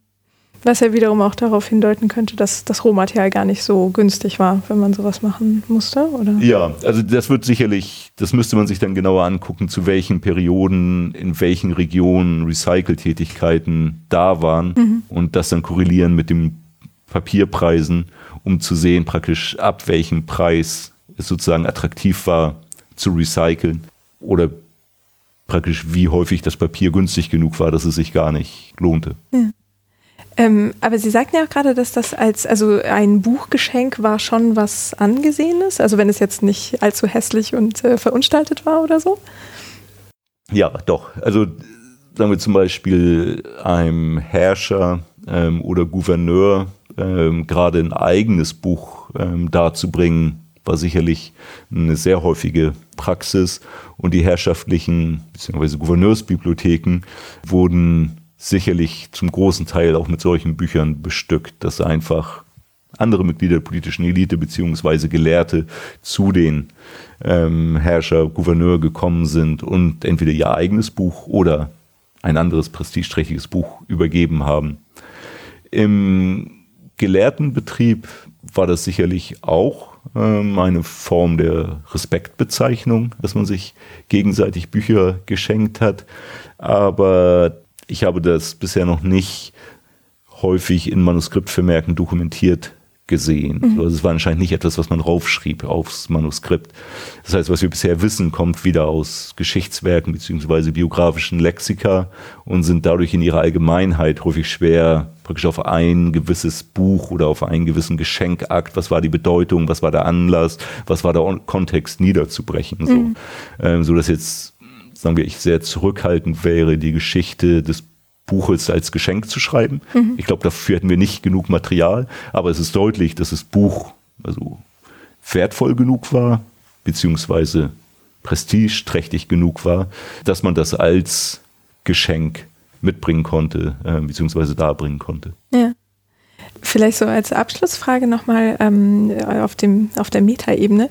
Ähm, 11. bis 15. Jahrhundert, das waren ja schon durchaus nicht ruhige Zeiten. Also da irgendwie das Abbasidische Reich brach so langsam auseinander, die Mongolen kamen, die Mamluken ähm, kamen dann auch an die Macht. Und äh, was für eine Rolle spielten diese herrschaftlichen Dynamiken auf die Bestände in solchen Bibliotheken? Also wurde dann irgendwie in Reichen, die man erobert hat, das dann einfach mitgehen lassen, weil es halt eben prestigeträchtig sein konnte? Oder hatte das nicht so eine wirkliche Rolle?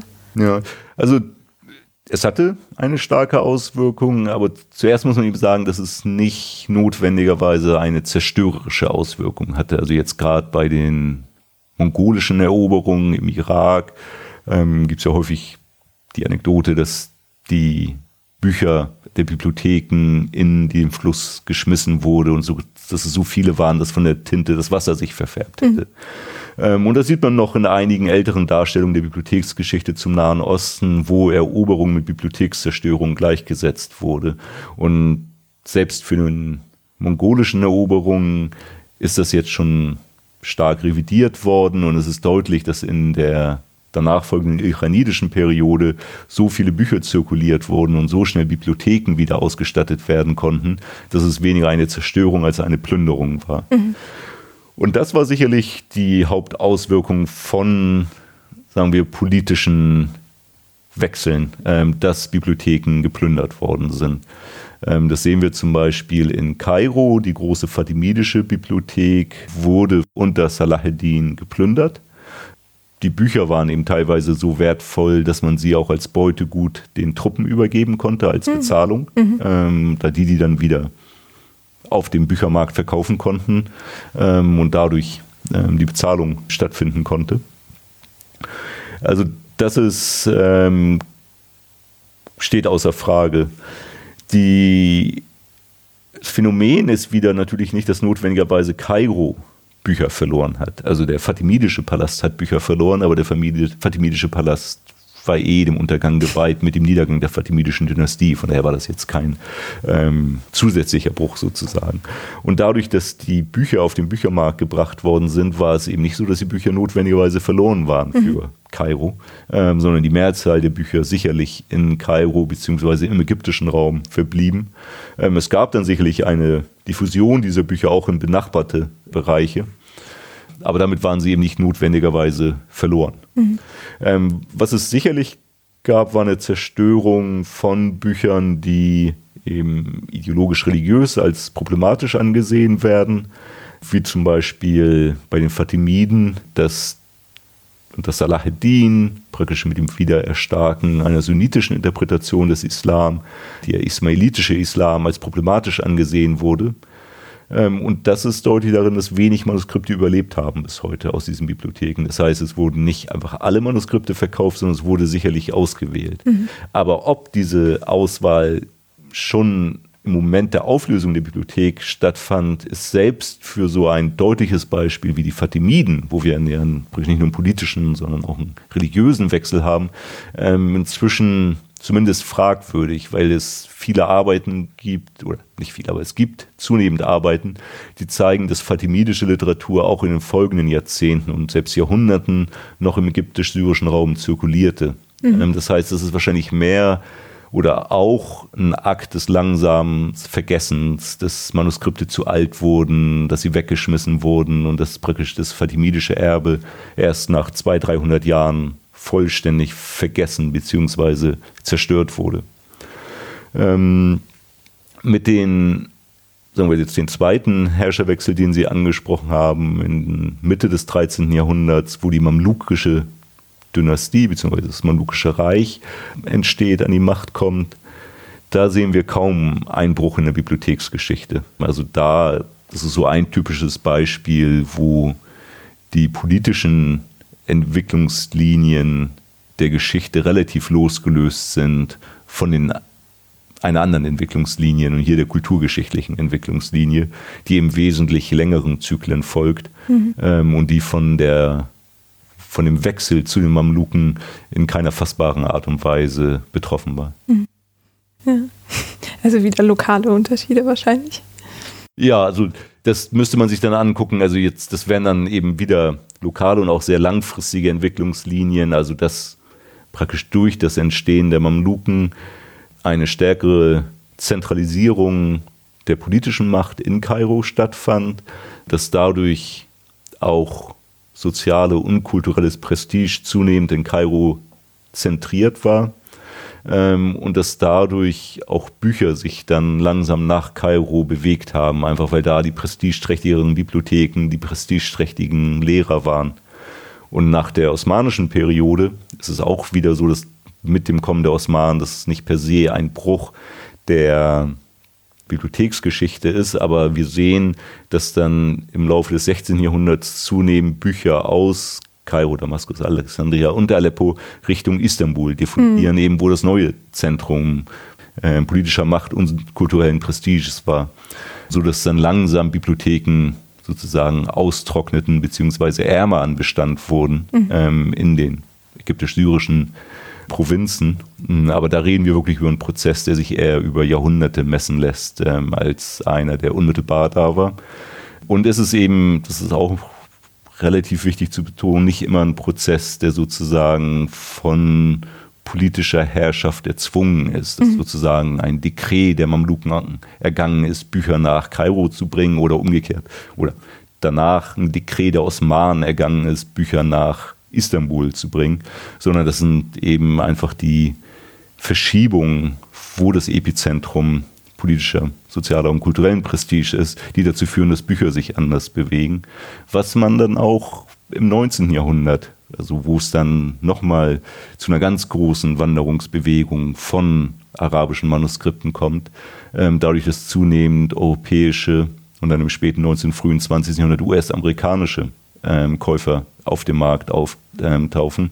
Und wir sehen, dass Bücher sich daneben stark nach Berlin, London, Dublin, Paris und Princeton ähm, bewegen. Mhm. Und derzeitig sehen wir das Phänomen, dass sich Bücher sehr stark Richtung arabischer Golf bewegen und da wieder neue Zentren aufgebaut werden. Das heißt, das sind eben so sehr langfristige Entwicklungslinien, die wir sehen, die jetzt nicht unmittelbar mit einem politischen Ereignis ähm, verknüpft werden können. Mhm. Ja, ich glaube, damit haben wir einen ganz guten Abschlusspunkt für die Kultur- und Sozialgeschichte des Buches und des Lesens und Schreibens gefunden. Und äh, da bleibt mir nur, mich ganz herzlich zu bedanken für den Überblick. Das war ganz tolle, viele neue Einblicke. ähm, ja, und erstmal alles Gute zu wünschen. Ja, auch Ihnen vielen Dank.